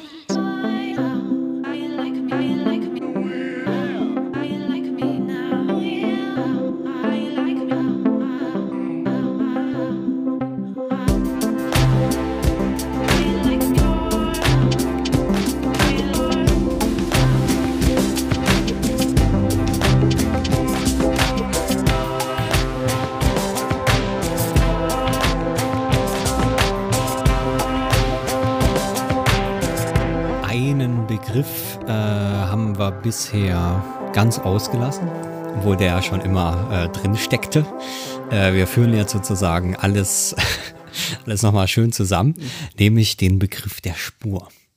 Ähm, also sowohl wenn, äh, wenn äh, Freier da über seine Ordnung spricht, also die Ordnung, die schon Ordnung hat, oder das zu ordnende ist schon geordnet, äh, dann ist natürlich die Frage, woher weiß man denn, wie das geordnet ist? Ja, man sieht halt da die Spuren, man sieht da die die Götter, man, man sieht da eben das, worin sich die Praxis abzeichnet und man sie dann erkennt und irgendwie in seine, in seine Ordnung einbaut und, und versucht zu verstehen. Ähm, äh, bei den, bei den äh, Wegen dort auf dem Campus ist das sowieso klar. Und bei dem Anderson irgendwie auch, ne? Ähm, ja. Da ist man eigentlich auf, auf der Spur des Sozialen. Ne? Man hat eben keine, keine ähm, keine Theorie, die das vorhersagen würde, sondern man, man sagt, man, man muss sich eigentlich darauf einlassen ja. und versuchen zu verstehen, äh, eben dieser Spur zu folgen. Ja, und das Schöne ist, dass sich natürlich da schon mhm. Leute Gedanken drüber gemacht haben.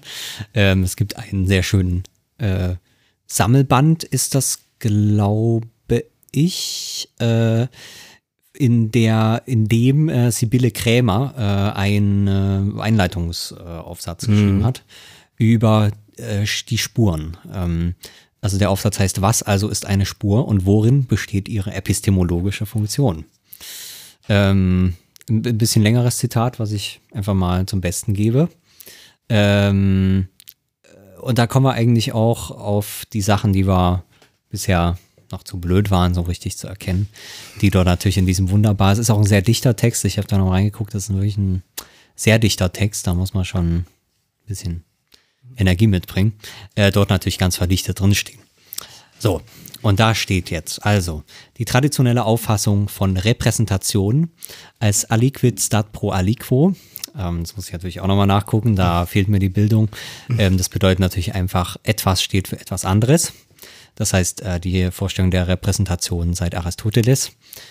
Also, diese Vorstellung gewinnt in der Moderne eine neue Signatur, nämlich äh, Saussures Annahme, dass der Wert eines Zeichens allein in seiner Beziehung zu anderen Zeichen verwurzelt ist und Kassierers Überzeugung, dass wir die Wirklichkeit als Varietät symbolischer Formen zu begreifen haben, kraft derer alles Gegebene zu einem Interpretationskonstrukt wird, bilden Wegmarken der Einsicht, dass wir keinen zeichenfreien und interpretationsunabhängigen Zugang zu Welt und Wirklichkeit in Klammern mehr, Klammer zu, haben. Ähm, das hat man bei dem, fällt mir jetzt gerade ein, bei dem Wilke, der sagt, Mhm. dass uns die, diese Symbole über den Kopf gewachsen sind. Ja, ist vielleicht noch andere Gedanken, kommen wir bestimmt noch drauf. Also das jedenfalls ist die Leitidee der Moderne, so schreibt das Krämer. Ähm, ähm, genau. Und äh, dieser arbeitet ähm, die, also dieser, dieser Leitidee arbeitet die zeitgenössische Technikentwicklung auf bemerkenswerte Weise zu. Ne? Da sind wir wie bei Anderson.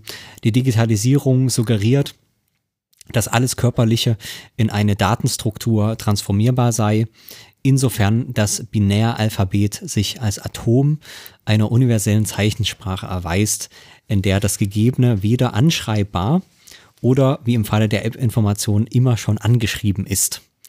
Die Beschwörung einer Referenzlosigkeit der Zeichen und einer lückenlosen Textverfasstheit der Welt im sogenannten postmodernen Denken erscheint daher nur konsequent. Dematerialisierung, Derealisierung, Entkörperung, Informatisierung, Virtualisierung, Simulationseuphorie, das sind nur unterschiedliche Ausdrücke für die Tendenz, die Zeichen von aller Verbindung mit dem Nicht-Zeichenhaften freizusetzen und damit die Zeichennatur absolut zu setzen. Ähm, ja, äh, das ähm, ist jetzt eigentlich erstmal die, ähm, die Absetzung. Äh, ähm, um, äh, das heißt die Begründung, warum man sich mit sowas wie Spuren beschäftigt. Ja, ja, Ähm, genau. Ja, das Finde ich so. ja sehr einsichtig. Äh, du meinst, äh, du meinst, wieso man sich jetzt mit Spuren beschäftigt oder wieso? Äh, Nee, oder diese Kritik äh, sozusagen oder diese Darstellung erstmal. Genau, das ist ja erstmal nur eine Darstellung, gar keine Kritik. Also äh, ich, ich bin auch ähm, alter Semiotiker. ich, ich bin auch von der, ähm, der Unmöglichkeit eines zeichenfreien und interpretationsunabhängigen Zugangs zur Welt überzeugt. Das muss man aber natürlich dann so weit ausbuchstabieren, dass dann klar wird, was damit gemeint ist und nicht, dass dann irgendwie äh, sowas ist, äh, gemeint ist wie, dass es nur alles nur irgendwie aus aus äh, Alphabet und äh, sonst was besteht, sondern einfach, dass ähm, nur in, in äh, zeichenhafter Verallgemeinerung überhaupt Dinge äh, als Gegenstände diskriminiert werden können. Also ähm, sozusagen äh, die, die Ordnung unserer Wahrnehmung überhaupt nur über eine, eine symbolische Interpretation funktionieren können. Und insofern äh, finde ich das ähm, nicht nur äh, sozusagen eine historische Entwicklung, sondern das ist eine anthropologische Universalie. Ich kann selbst nicht glauben, Aber, dass ich das sage, aber ähm, äh, also für mich ist das, ist das für mich ist das eine epistemologische Grunderkenntnis, Hm. äh, die ich eigentlich nicht abstreiten würde. Was jetzt sozusagen diese, diese, diese Nähe zur Digitalisierung angeht, da bin ich jetzt total unsicher, ähm, wie sie, äh, wie das, wie das alles zusammenhängt und wie das funktioniert. Naja, ich, also das hängt, glaube ich, schon damit zusammen, dass ja, ähm, und das, und das ist, glaube ich, das ganze Problem, wenn man sagt, ähm, Äh, und das ist natürlich auch schon die Proble Problem dann, äh, äh, also, also eben das, das, das ist so ein grundlegendes philosophisches Problem. Ähm, wenn man jetzt diese zeichenhafte Ebene ähm, äh, also, also beziehungsweise ich, ich fange nochmal anders an. äh, erstmal ist ja die Frage, ähm, wenn du jetzt sagst, klar, es gibt diesen unmittelbaren Zugang zur Wirklichkeit nicht, Mhm. sondern es ist interpretationsbedürftig oder was auch immer. Mhm.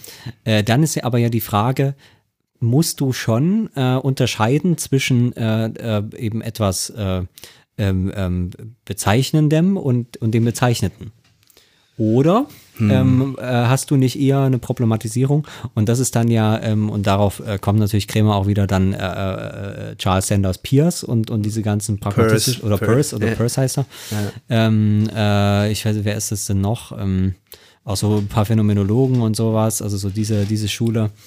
Ähm, die Onomid natürlich und, und diese ganzen Kandidaten, äh, die dann eher ähm, davon ausgehen, also die da, die da, sage ich mal, diese Form von, von äh, moder, moderner, also auf die, auf die griechische Tradition dann äh, rekurrierender, so wie das äh, Kremer schreibt, äh, Theorien auf, also ein bisschen komplexer machen, dynamischer machen. Äh, in, der, in, der, in der Frage, ist eigentlich diese, diese Unterscheidung zwischen, äh, die ja letzten Endes äh, eine Unterscheidung zwischen Subjekt und Objekt ähm, ähm, versucht zu thematisieren oder, oder kon dieser, diese Unterscheidung Konsequenz äh, trägt, äh, ob man die nicht auch anders machen kann, weil ja eben alle Formen von, ähm, von, von ähm, Dynamik, von Interaktion, von, von Gesellschaft, würde man dann in einem, in einem soziologischen äh, Kontext sagen, ja nicht aus dieser Dialektik zu erklären sind, weil diese Dialektik ja nur, ähm,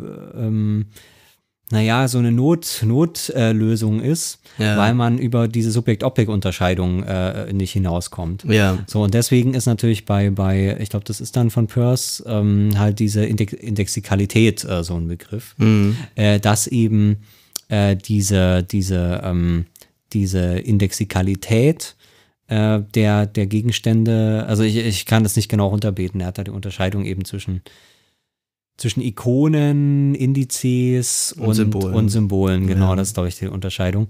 Und das, und das beschreibt ja, also das ist halt eine, eine komplexere Form, die gerade diese Form der, also die gerade diese Beobachtung und die Eigenschaften der Beobachtung, nämlich dass es äh, körperliche oder, oder verkörperlichte ähm, äh, ähm, Beobachtungen sind und so weiter und so fort, äh, die auch quasi ähm, äh, sich selbst immer schon als, als, als Teil dieser Welt verstehen müssen und so weiter und so fort. Ne? Aber das eben nicht dialektisch versucht zu erklären, Ja. sondern durch, na, ich weiß gar nicht, wie man es nennen kann, eben realist, realistisch, äh, pragmatisch oder wie auch immer. Ja. Also, so nennt man es ja dann. ja, ja. So, und äh, das finde ich natürlich überzeugender, weil, weil das dann auch meine Überzeugung wäre. Das heißt, das, das, das, das bedeutet eben, äh, wie, wie du schon sagst, ich glaube jetzt auch nicht, dass da dieser unmittelbare Zugang zur Welt ist, aber der ist jetzt nicht vermittelt über, über Symbole einfach. Ähm, also Symbole und, und Interpretationen vor allem. Ja. Das sind ja schon sehr spezifische Formen der, der Weltwahrnehmung. Ähm, ich, ich, also man, man kann das dann ganz praktisch machen.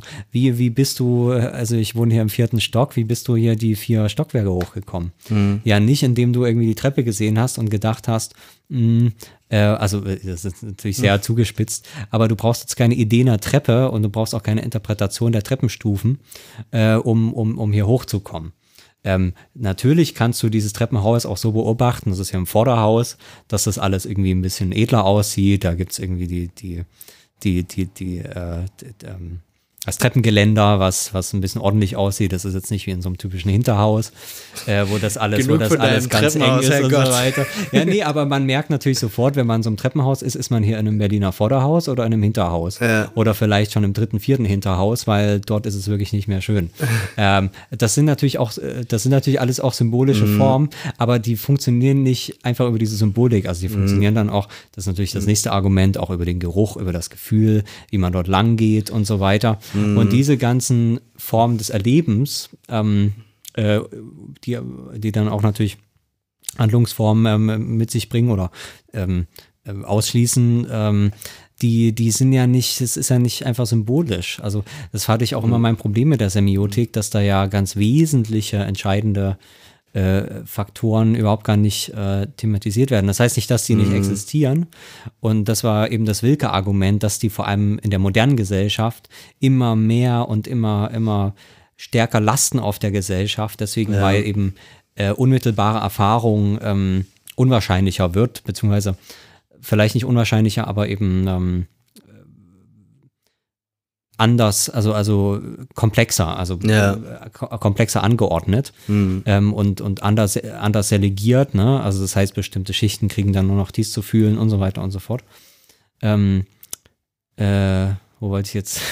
Ich kann hinaus? ja mal ganz du- kurz, ja, du- ich kann ja ganz weißt, kurz erwidern. meine. Äh, ich, ich glaube, wir sind da auch wieder mal gar nicht so weit voneinander entfernt. Das ist natürlich ein Problem mit diesem, mit diesem Begriff des Zeichens und so, dass man dann so eine ganz, ähm, äh, ja, so eine ganz kognitivistische, intellektualisierende, äh, äh, intellektualisierendes Verständnis davon hat.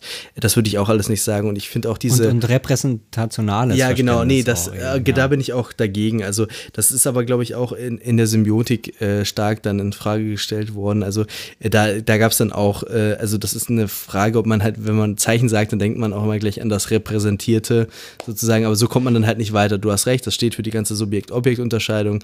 Äh, da müssen wir drüber irgendwie hinwegkommen. Äh, das meine ich damit nicht. Ich meine auch nicht, dass. Äh, äh, dass sozusagen das immer ein intellektueller Akt ist, wenn man einen Zeichenprozess hat, sondern dass man einfach nur äh, Dinge sozusagen äh, äh, in einem irgendwie bestimmten Sinne äh, begrifflich erfassen muss, auch wenn das äh, präkognitiv ist. Also natürlich muss ich ein, ein Aber- Verständnis, aber ein Begriff- ein, ein Verständnis von äh, das ist, das ist eben jetzt genau, das ist eben diese terminologische Unschärfe. Ich meine jetzt nicht damit, dass man äh, das Wort Treppe haben muss, sondern dass man ein Verständnis davon haben muss, was eine Treppe ist, damit man eine Treppe hochgehen kann. Und das, das muss man nicht, da muss man keine Theorie dafür haben, aber man muss wissen, was eine Treppe ist, damit man weiß, so geht das hier. Und äh, das muss man, das muss man schon mal kennengelernt haben. Und das fällt sozusagen diese Treppe Aber, aber in eine, deinem eine Katze Treppenhaus. kommt auch die Treppe hoch. Die weiß das dann auch, was eine Treppe ist. Ja, in, in einem gewissen Sinne, das ist eine interessante Frage, ja. Aber äh, in einem gewissen Sinne müsste man das wahrscheinlich auch äh, irgendwie äh, theoretisch voraussetzen, ja. Also zumindest. Also ich sag mal so, ich habe ich hab irgendwann mal mich mal mit dieser ganzen Semio Semiotik beschäftigt Ja. und es gibt auch eine Tiersemiotik, Ja, die ja. sich sowas fragt. ja, ähm, ja, ja. äh, das das frage ich mich ich glaub auch, Ich glaube auch nicht so viele, das ist schon so ein bisschen dann Rand, Rand äh, Wissenschaft. Das ist eine interessante Frage. Also da bin ich auch ein bisschen uneins, aber natürlich hat äh, dass, diese, dieses Ding, was dort in deinem Treppenhaus ist, äh, sozusagen für mich in, in einer Ordnung steht mit all den anderen äh, Dingern, die ich in anderen Treppenhäusern gesehen habe und deren, äh, deren äh, praktischen, praktischen Sinn ich verstehe und der, den äh, ich nachvollziehen kann, auch körperlich, auch in meiner Praxis sozusagen. Auch das ist für mich etwas, was für mich äh, zeichenhaften Charakter hat. Und das ist sozusagen ein sehr weites Zeichenverständnis, äh, deshalb wahrscheinlich auch immer diese Missverständnisse. Aber ich bin überhaupt kein, äh, kein Vertreter von so einem intellektualisierenden, äh, okay, ich, ich sehe jetzt hier irgendwie und repräsentiere hier irgendwie irgendwas. Naja, das ist oder so. dieser Kognitivismus. Ja, genau, dieser diese Kognitivismus. kognitivistische Nee, da bin ich Theorien, dagegen. ja, also ja. Okay, praxiologische Semiotik äh, würde ich machen, Okay, sozusagen, okay. genau. Ja. Ähm, ja, also ich, äh, ehrlich gesagt, bin ich da jetzt auch nicht ganz so bewandert, was da die Semio, äh, semiotische Diskussion oder semiologische, da gibt es ja auch noch die Unterscheidung. Ja, die Semiologen ähm, sind die nach Saussure und die ja, ja, Semiotiker oder nach sowas, ja. Ähm, also da gibt es ja auch äh, noch die Diskussion, aber die natürlich da ähm, äh, ja zu beantworten sind. Kommen wir nochmal zurück zu der Spur, weil ähm, die Spur ist ja dann gerade so ein Begriff, der versucht, diese ähm, ähm, naja, ohne sich jetzt zu sehr dann auf diese Diskussion einzulassen, äh, quasi, ähm, und das finde ich eigentlich auch ganz sympathisch, äh, sich auf, auf diese Praxis äh, zu konzentrieren und äh, von dieser Praxis des Spurensuchens her und, und, und die, die Frage, was eben dann die, diese Spur ist, ähm, dieses, dieses Thema aufzuhellen. Äh, wie gesagt, ohne eben anhand dieser, die werden zwar hier genannt, äh, so ein bisschen als Kontext, ähm, äh, dieser philosophischen Unterscheidungen, philosophischen Probleme sich da ähm, äh, zu, zu widmen. Ich habe jetzt hier so eine lange Liste der, der Spur, äh, weil sie da zehn Eigenschaften macht. Ähm, ich versuche das mal ganz kurz zusammenzufassen, was, was sie da eben als, als Punkte der Spur beschreibt.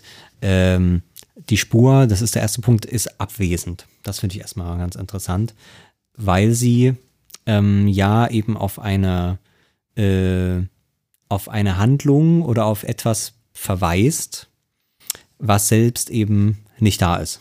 Das heißt, es ist eben, ähm, weiß nicht, wie man es beschreiben kann, äh, eben nur, nur eine Spur, äh, nur, nur in Anführungszeichen.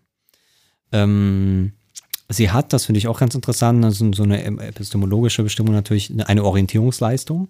Mhm. Das heißt, dadurch, dass sie eigentlich Geschichte ist, ähm, äh, weiß ich, okay, jemand anderes hat diese Handlung, aber eine virtuelle Handlung, ne? also die ist halt virtualisiert, dadurch, dass sich dort nur etwas abgedrückt hat, wie bei dem Trampelpfad. Äh, hast du quasi virtualisiert die Handlung in dem Medium der Spur abgedrückt. Mhm. Ähm, wenn ich sie natürlich verstehen kann. Ne? Da kommen wir aber gleich dazu drauf. Ähm, drittens natürlich die Materialität. Ne? Ohne, ohne Materialität. Ich würde vielleicht erstmal sagen, ohne Medialität äh, kann man sich streiten, aber ähm, äh, also wir waren bei dem Anderson schon bei irgendwelchen Klicks auf irgendwelchen Webseiten, mhm. würde ich sagen, da kann man auch Spuren entdecken, aber ähm, ob die jetzt Material sind, ja wahrscheinlich doch, ne? Muss Maus klicken oder so, keine Ahnung. Mhm. Materialität ist so ein Punkt. Äh, die Störung, das ist noch ein Punkt von ihr. Das heißt, ähm, wenn wir an den, äh, an den Rasen wieder denken, ist natürlich dann der Trampelpfad eine Störung dieser, dieser, des Rasens. Diese, des Rasens genau. genau, weil nur so ähm, äh, ich quasi da die, da den, den, äh, ähm, naja, so einen Schwellenwert habe, an dem ich dann diese Unterscheidung machen kann, okay, hier ist jetzt der Trampelpfad und hier ist kein Trampelpfad. Ähm, deswegen eben eine Störung dieser Ordnung. Ähm, Unmotiviertheit, auch natürlich ein wichtiger Punkt. Ne? Deswegen glaube ich äh, Legitimation, äh, wenn wir wieder bei Freiheit dran denken. Äh, eine Spur ist immer, ähm, also das, was eben sich natürlich einfach ergeben hat, ist unmotiviert. Ne? Niemand hat eben entschieden, dort geht jetzt der Weg lang, sondern das, was, was ich bei dem Trampelfahrt sehe, ist, dass dort Leute einfach lang gegangen sind. Aber einfach nur, weil sie dort lang gegangen sind und, und nicht mehr. Ähm, äh, und das unterscheidet sich dann aber natürlich äh, von der Motiviertheit des Spurenlesers. Das heißt, der Spurenleser, das heißt, also das ist, glaube ich, schon der Unterschied, nicht der dann einfach den Trampelpfad nachgeht, sondern das ist dann eigentlich der Architekt, der halt sagen will, okay, ich will jetzt diese Trampelpfade so analysieren, dass ich genau weiß, wo muss ich meinen Weg bauen. Das ist dann der Spurenleser, ne? Ähm, der das verstehen will, was da, was da vorgefallen ist. Ähm, genau, dann der sechste Punkt ist Beobachter und Handlungsunabhängigkeit. Äh, das ist natürlich auch ein wichtiger Punkt. Ne? Also die Spur ist eben schon da. Mhm. Ich muss sie natürlich hervorbringen durch meine Konstruktion, durch meine Beobachtung Aber des Spurenlesens. Beobachterabhängig? Äh, ja, das ist halt, das ist halt ein, ein, ähm, ein äh, Paradox, konnte man so sagen, was ja. da, was da drin steckt, ähm, äh, was letztlich äh, letzten Endes durch diese Materialität erklärt werden kann. Ne? Dass diese mhm. Materialität einerseits zwar Spuren äh, in, in, in diesen Spuren sozusagen einen Virtualitätsraum der Handlungen speichert, ja. der aber gleichzeitig nicht, ähm, äh, nicht der, also der ist zwar nicht ähm, äh, äh, determiniert, aber er ist auch nicht beliebig. Mhm. Ähm, das heißt, man hat eben äh, ja Motiviertheit und Unmotiviertheit, Beobachtung und, und, und Nichtbeobachtung sowohl als auch, ähm, ich kann mir da auch noch nicht einen ganzen Reim drauf machen. Mhm. Das macht es aber auch sehr spannend, finde ich, zu denken. Ähm, genau, äh, das ist dann der nächste Punkt, Interpretativität nennt sie das, Narrativität, Polysemie, keine Ahnung, was das ist. Mehrdeutigkeit. Ähm, ah, Mehrdeutigkeit, okay, kann man auch einfach auf Deutsch schreiben. Ähm, das ist übrigens eine gute Angewohnheit, ähm, äh, Fremdwörter dort rauszulassen, hm. wo sie keinen keinen Mehrwert bringen. Aber das nur am Rande. Mhm. äh, genau, da, das ist eigentlich genau dein Punkt. Ne? Also ich kann natürlich auch so, ein, so eine Spur verschieden interpretieren. Äh, sie ist eben, also das ist eben nur, ein, wie ich es gesagt habe, ein virtueller Raum ähm, von, von Möglichkeit der Handlung. Ähm, Zeitenbruch ist noch ein Punkt von ihr. Also die Spur ähm, ja unterbricht eben äh, bestimmte bestimmte äh, Abläufe, zeitliche Abläufe, ähm, äh, indem sie eben Vergangenes eigentlich gegenwärtig macht, virtuell. Äh, in, in, äh, durch, die, durch die Beobachtung dieser Spur. Ja. Ähm, äh, genau, Eindimensionalität und Unumkehrbarkeit. Auch das steckt da natürlich irgendwie äh, wieder mit drin. Und letzten Endes der Punkt Medialität, Heteronomie, Passi Passivität, wieder sehr schöne Wörter. Äh, keine Ahnung, was sie damit genau gemeint hat, aber sicherlich das alles, was ich schon gesagt habe. ähm, ja, und äh, dann kommt sie eigentlich auf, auf, diese, auf diese Praxis, die damit äh, zusammenhängt, äh, nämlich den Spürsinn. Ähm, da lese ich das Zitat noch vor, nämlich, da schreibt sie, das Spurenlesen ist eine alltägliche Wissenskunst des Umgangs mit Situationen von Ungewissheit.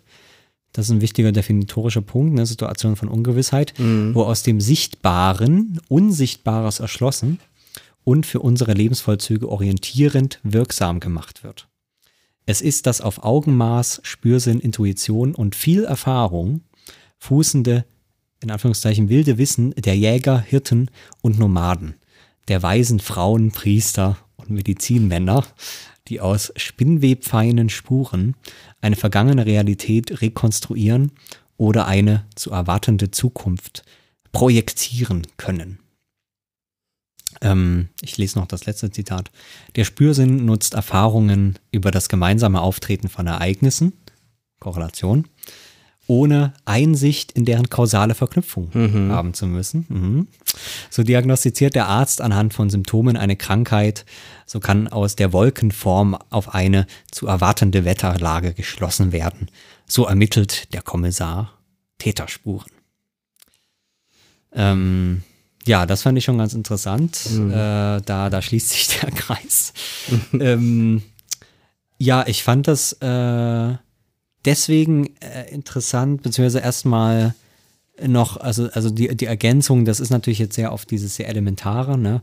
Man stellt sich da so die Indianer vor, die da so durch die Steppe gehen und dann, äh, wie das in den Karl-May-Filmen ist, oder ich habe ehrlich gesagt nicht gesehen, aber da ist er dann schon so, dann geht man da so ganz sachte, ne? Das ist ja auch dann die Idee der Indianer, ne? Die nehmen auch nichts weg, sondern die sind so verwachsen mit ihrer Welt. Und die gehen dann da so hin und sehen dann da irgend so Feder oder sowas und sagen dann, oh, hier an dieser Feder erkenne ich, dass hier ein Kampf stattgefunden hat und dass der Truthahn hier keine 300 Meter mehr gelaufen sein kann oder irgendwie sowas. ne, das, das ist ja irgendwie so, also das, das ist ja vor allem in dem ersten Zitat irgendwie so drin, diese Vorstellung, dass das sowas Archaisches ist. Ne? Früher hatten die, die, die Menschen noch keine Theorie, aber sie konnten sich in ihrer Umwelt sehr gut eigentlich zurechtfinden, äh, weil sie Spuren lesen konnten.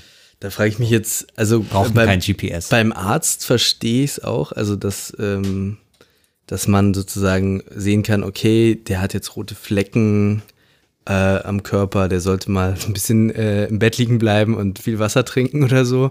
Ähm, oder keine Ahnung, also irgendwie so eine, so eine, so eine, so ein Wissen davon, was hilft, damit er sich wieder besser fühlt, ohne dass man jetzt weiß, es gibt äh, Mikroorganismen wie Viren und Bakterien, die auf eine, eine bestimmte Inkubationszeit bestimmte Symptome hervorbringen und etc. etc. Blut, äh, Blut äh, äh, ähm, äh, Gefäße platzen aus irgendwelchen Gründen, dadurch gibt's rote Flecken oder was auch immer. Also solche, so das verstehe ich, auch die, die Wolken verstehe ich, okay, äh, die ziehen jetzt schneller. Da muss ich jetzt noch nicht so richtig das ganze äh, globale Klimasystem kapiert haben, um zu sehen, okay, jetzt regnet es vielleicht bald oder was weiß ich, äh, ähm, das und das wird jetzt passieren. Äh, was war das dritte Beispiel? Da, da dachte ich dann plötzlich irgendwie, hm, äh, Bei dem Kommissar. bei dem Kommissar oder so. Äh, Wie, wie macht das denn der Kommissar? Also der, der macht doch dann, äh, der muss doch dann schon irgendwie sich eine Situation vorstellen. Der muss doch dann schon so kausal äh, Zusammenhänge denken. Irgendwie, okay, da liegt jetzt die zerbrochene Vase, die ist wahrscheinlich über den Kopf gezogen worden und dann äh, da liegt der Tote sozusagen. Ja, aber das ist ja wie bei dem Indianer, der da, der da ähm, auch meinetwegen Spuren eines Kampfes. Ja, aber, sowas, aber ist das, ähm, ist, hat der nicht eine Kausaltheorie, was passiert ist? Also gut, das ist vielleicht jetzt auch müßig, äh, ist vielleicht Nee, wirklich egal ja. jetzt, aber äh, da würde ich nee, jetzt also es ist ja nicht, es ist ja nicht die Frage, warum die Handlung stattgefunden hat. Das ist ja gerade das Kausale, sondern es reicht, die Flasche ist runtergefallen, also weiß ich, was dort passiert sein muss, ohne Ja. jetzt zu fragen, warum ist es passiert. Nee, ich muss es nicht, ich muss es nicht verstehen, aber ich muss es, ich kann es erklären. Ich kann sagen, okay, äh, der, jemand hat es hochgenommen und jemand, ander, jemand anderen über den Kopf gezogen, deshalb ist das zu Bruch gegangen und der hat ein Loch im Kopf. Mhm. Also das ist, das ist eine kausale Erklärung. Ich muss jetzt nicht die Motive verstehen. Äh, ich muss nicht, muss nicht weberianisch äh, äh, äh, verstehend erklären oder so, aber, aber es ist ja trotzdem Kausalzusammenhang irgendwie. aber gut, das ist jetzt vielleicht auch, das ist jetzt vielleicht büßig. Dann bleiben ja, aber bleiben, ich glaube, das ist schon das Entscheidende. Ich brauche keine Theorie der Handlung wirklich. Also ich, bra ich brauche sicher bestimmte Formen, also auch so eine Polizeiarbeit wird dann auf irgendeine Verbalisierung rauslaufen, ne, bestimmte Motive zu unterstellen, um sich das plausibel zu machen. Ja. Aber die Tätigkeit selber ist ja eher die, wie, wie das schon am Anfang steht, ne? Spürsinn, es ist viel Intuition dabei, ja. ähm, es ist viel Augenmaß dabei.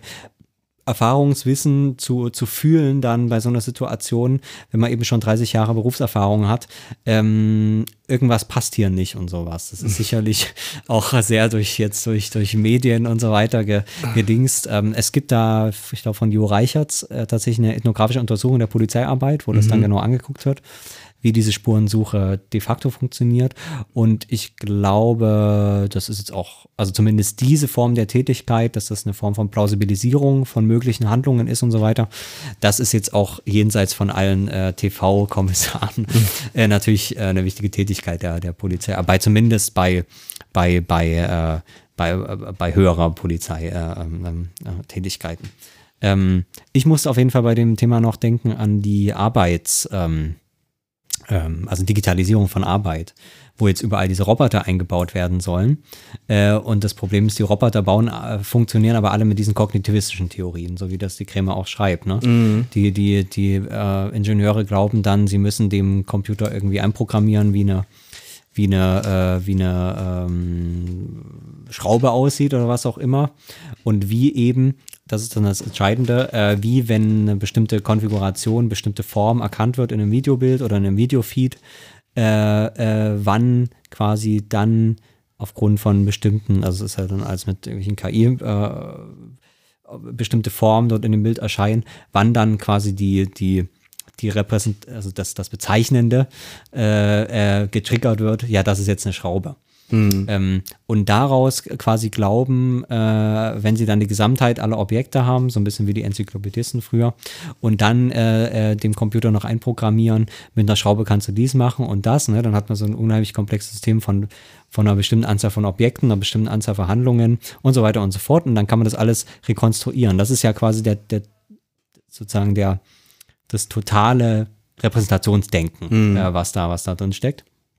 Und die Erfahrung jetzt in der konkreten Forschung ist, dass nichts davon funktioniert. Mm. Und diese Roboter, also das muss man sich wirklich angucken. Die, ähm, also da weiß man auch immer nicht genau, was man denken soll und von den ganzen Diskussionen halten soll.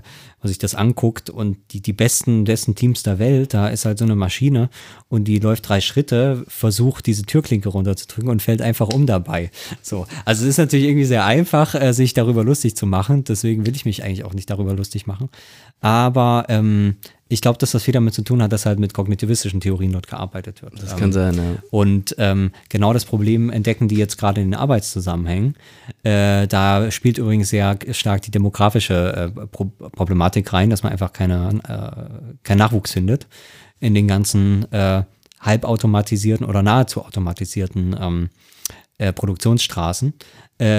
Aber diese ganzen, die sind schon so 95 Prozent automatisiert, aber die funktionieren nur deswegen gut, weil die restlichen 5 Prozent von äh, erfahrenen Mitarbeitern äh, äh, erledigt werden, die dort halt seit 20, 30, 40 Jahren äh, diese Dinger programmieren, am Laufen halten mhm. und ja, eben genau dieses Spurenlesen äh, perfektioniert haben. Das heißt, die kommen rein und wer, wer, wer, wer Bekannter hat und sich da die Chance hat, mal zu unterhalten, ist es höchst interessant, die halt zum Beispiel in so einer Fabrik arbeiten genauso beschreiben das auch alle, die dort arbeiten. Es ist halt wirklich so, die älteren Kollegen, die da 20, 30 Jahre sind in dieser ähm, Produktion, die, wenn da halt irgendwas ist, die stellen sich hin und, und wissen, was das Problem ist weil sie halt wirklich diese Spuren lesen. Ne? Die haben halt die mhm. kleinsten Details und wissen genau äh, in diesem höchst komplexen Apparat, äh, äh, ja, okay, es ist halt nicht diese Maschine, sondern es ist halt die andere. Und in meisten Fällen funktioniert das auch und so, deswegen sind das auch so extrem wertvolle Mitarbeiter. Mhm. Inzwischen fangen die an, weil die dann inzwischen in Rente gehen und du keine Nachfolger hast. Und wenn du diesen äh, Knowledge Transfer da nicht hinkriegst, musst du dann die Alten aus der Rente wiederholen. Nur dann musst du denen halt natürlich äh, Stunden, Stundenlöhne zahlen, jenseits von Gut und Böse. Das sind richtig, richtig teure, teure Angelegenheiten, wenn du dann die Leute mit diesen Spuren lesen, äh, hm. wissen, da wieder aus der Rente holen Diese musst. Indianer Ähm, der Industriegesellschaft. Indianer, ja, also kann man, so kann man sagen, stimmt, sehr gut gesagt. Ähm, auf jeden Fall muss ich halt daran denken, weil ähm, halt nichts irgendwie scheinbar zu funktionieren scheint. Also der, der rationalste Betrieb, äh, den, den, äh, den es so gibt, der scheint ohne diese archaischen ähm, äh, Tätigkeiten des Menschen, äh, die, wie du schon sagst, nicht, nicht, sich nicht viel äh, unterscheiden von seiner Arbeit äh, in, der, in, der, in der Steppe vor, vor Millionen von Jahren. Ähm, äh, also sich substanziell wirklich nicht davon unterscheiden, wenn man, wenn man diese Begriff der Spuren anlegt. Offenbar funktioniert die Industriegesellschaft auch nicht ohne das. Ähm, das war eigentlich der Gedanke. Mhm. Und meinst du, dass, äh, dass diese, diese Erkenntnisform jetzt wieder an, an Bedeutung gewinnt durch, ja, dadurch, dass auch der Algorithmus plötzlich irgendwie das Spurenlesen lernt oder ähm, Ja, oder also ist wenn es, man, wenn man oder bei- ist es ja. einfach eben dieses Spannungsverhältnis, das immer irgendwie in, in äh, komplexen sozialen Zusammenhängen ähm, einen, einen Ausgleich finden muss. Also wenn man, wenn man bei dem, nochmal bei dem Beispiel der Produktionsstraße bleiben, dann wird das jetzt einfach sichtbarer. Das heißt, wenn wir uns die eigentliche moderne Form nehmen, nämlich die klassische Fabrik, in der Menschen abgerichtet werden zu Maschinen. Ähm, äh, das heißt eben wirklich, äh, naja, bis in die 50er, 60er, 70er Jahre. Äh, das heißt, diese riesigen Produktionsanlagen mit Zehntausenden Arbeitern Ja. äh, kennt man, ne? Fließbandarbeit. Fordismus, Ähm, ja. Dann ist das ja genau dieses äh, wirklich moderne Wissensmodell. Äh, das heißt, es ist eben keine, es ist keine Ordnung da. Ne? Das sind einfach irgendwelche blöden Bauern vom Dorf, äh, die nichts gelernt haben. Und jetzt müssen wir denen quasi äh, tayloristisch ähm, äh, genau diese, diese Ordnung einbläuen, nach der dann jeder seine Bewegung zu machen hat, damit am Ende dieses schöne Ford Model T rauskommt. Ja, Ähm, das ist halt diese, diese, diese moderne, moderne Form. Jetzt haben wir eigentlich eine Situation, in der diese sehr, also die, dieser modernen, also das hat ja funktioniert, ne? Das ist, glaube ich, auch das, was dann ähm, äh, manchmal untergehen. Also es funktioniert natürlich. Du kannst den Leuten das ja einbläuen und dann haben sie irgendwann halt diese Bewegung drin. Die haben dann irgendwann Tremor und sind geschädigt fürs Leben, so wie das, glaube ich, bei Fabrikarbeit ist, wenn man die lang genug macht. Aber irgendwie funktioniert das ja schon.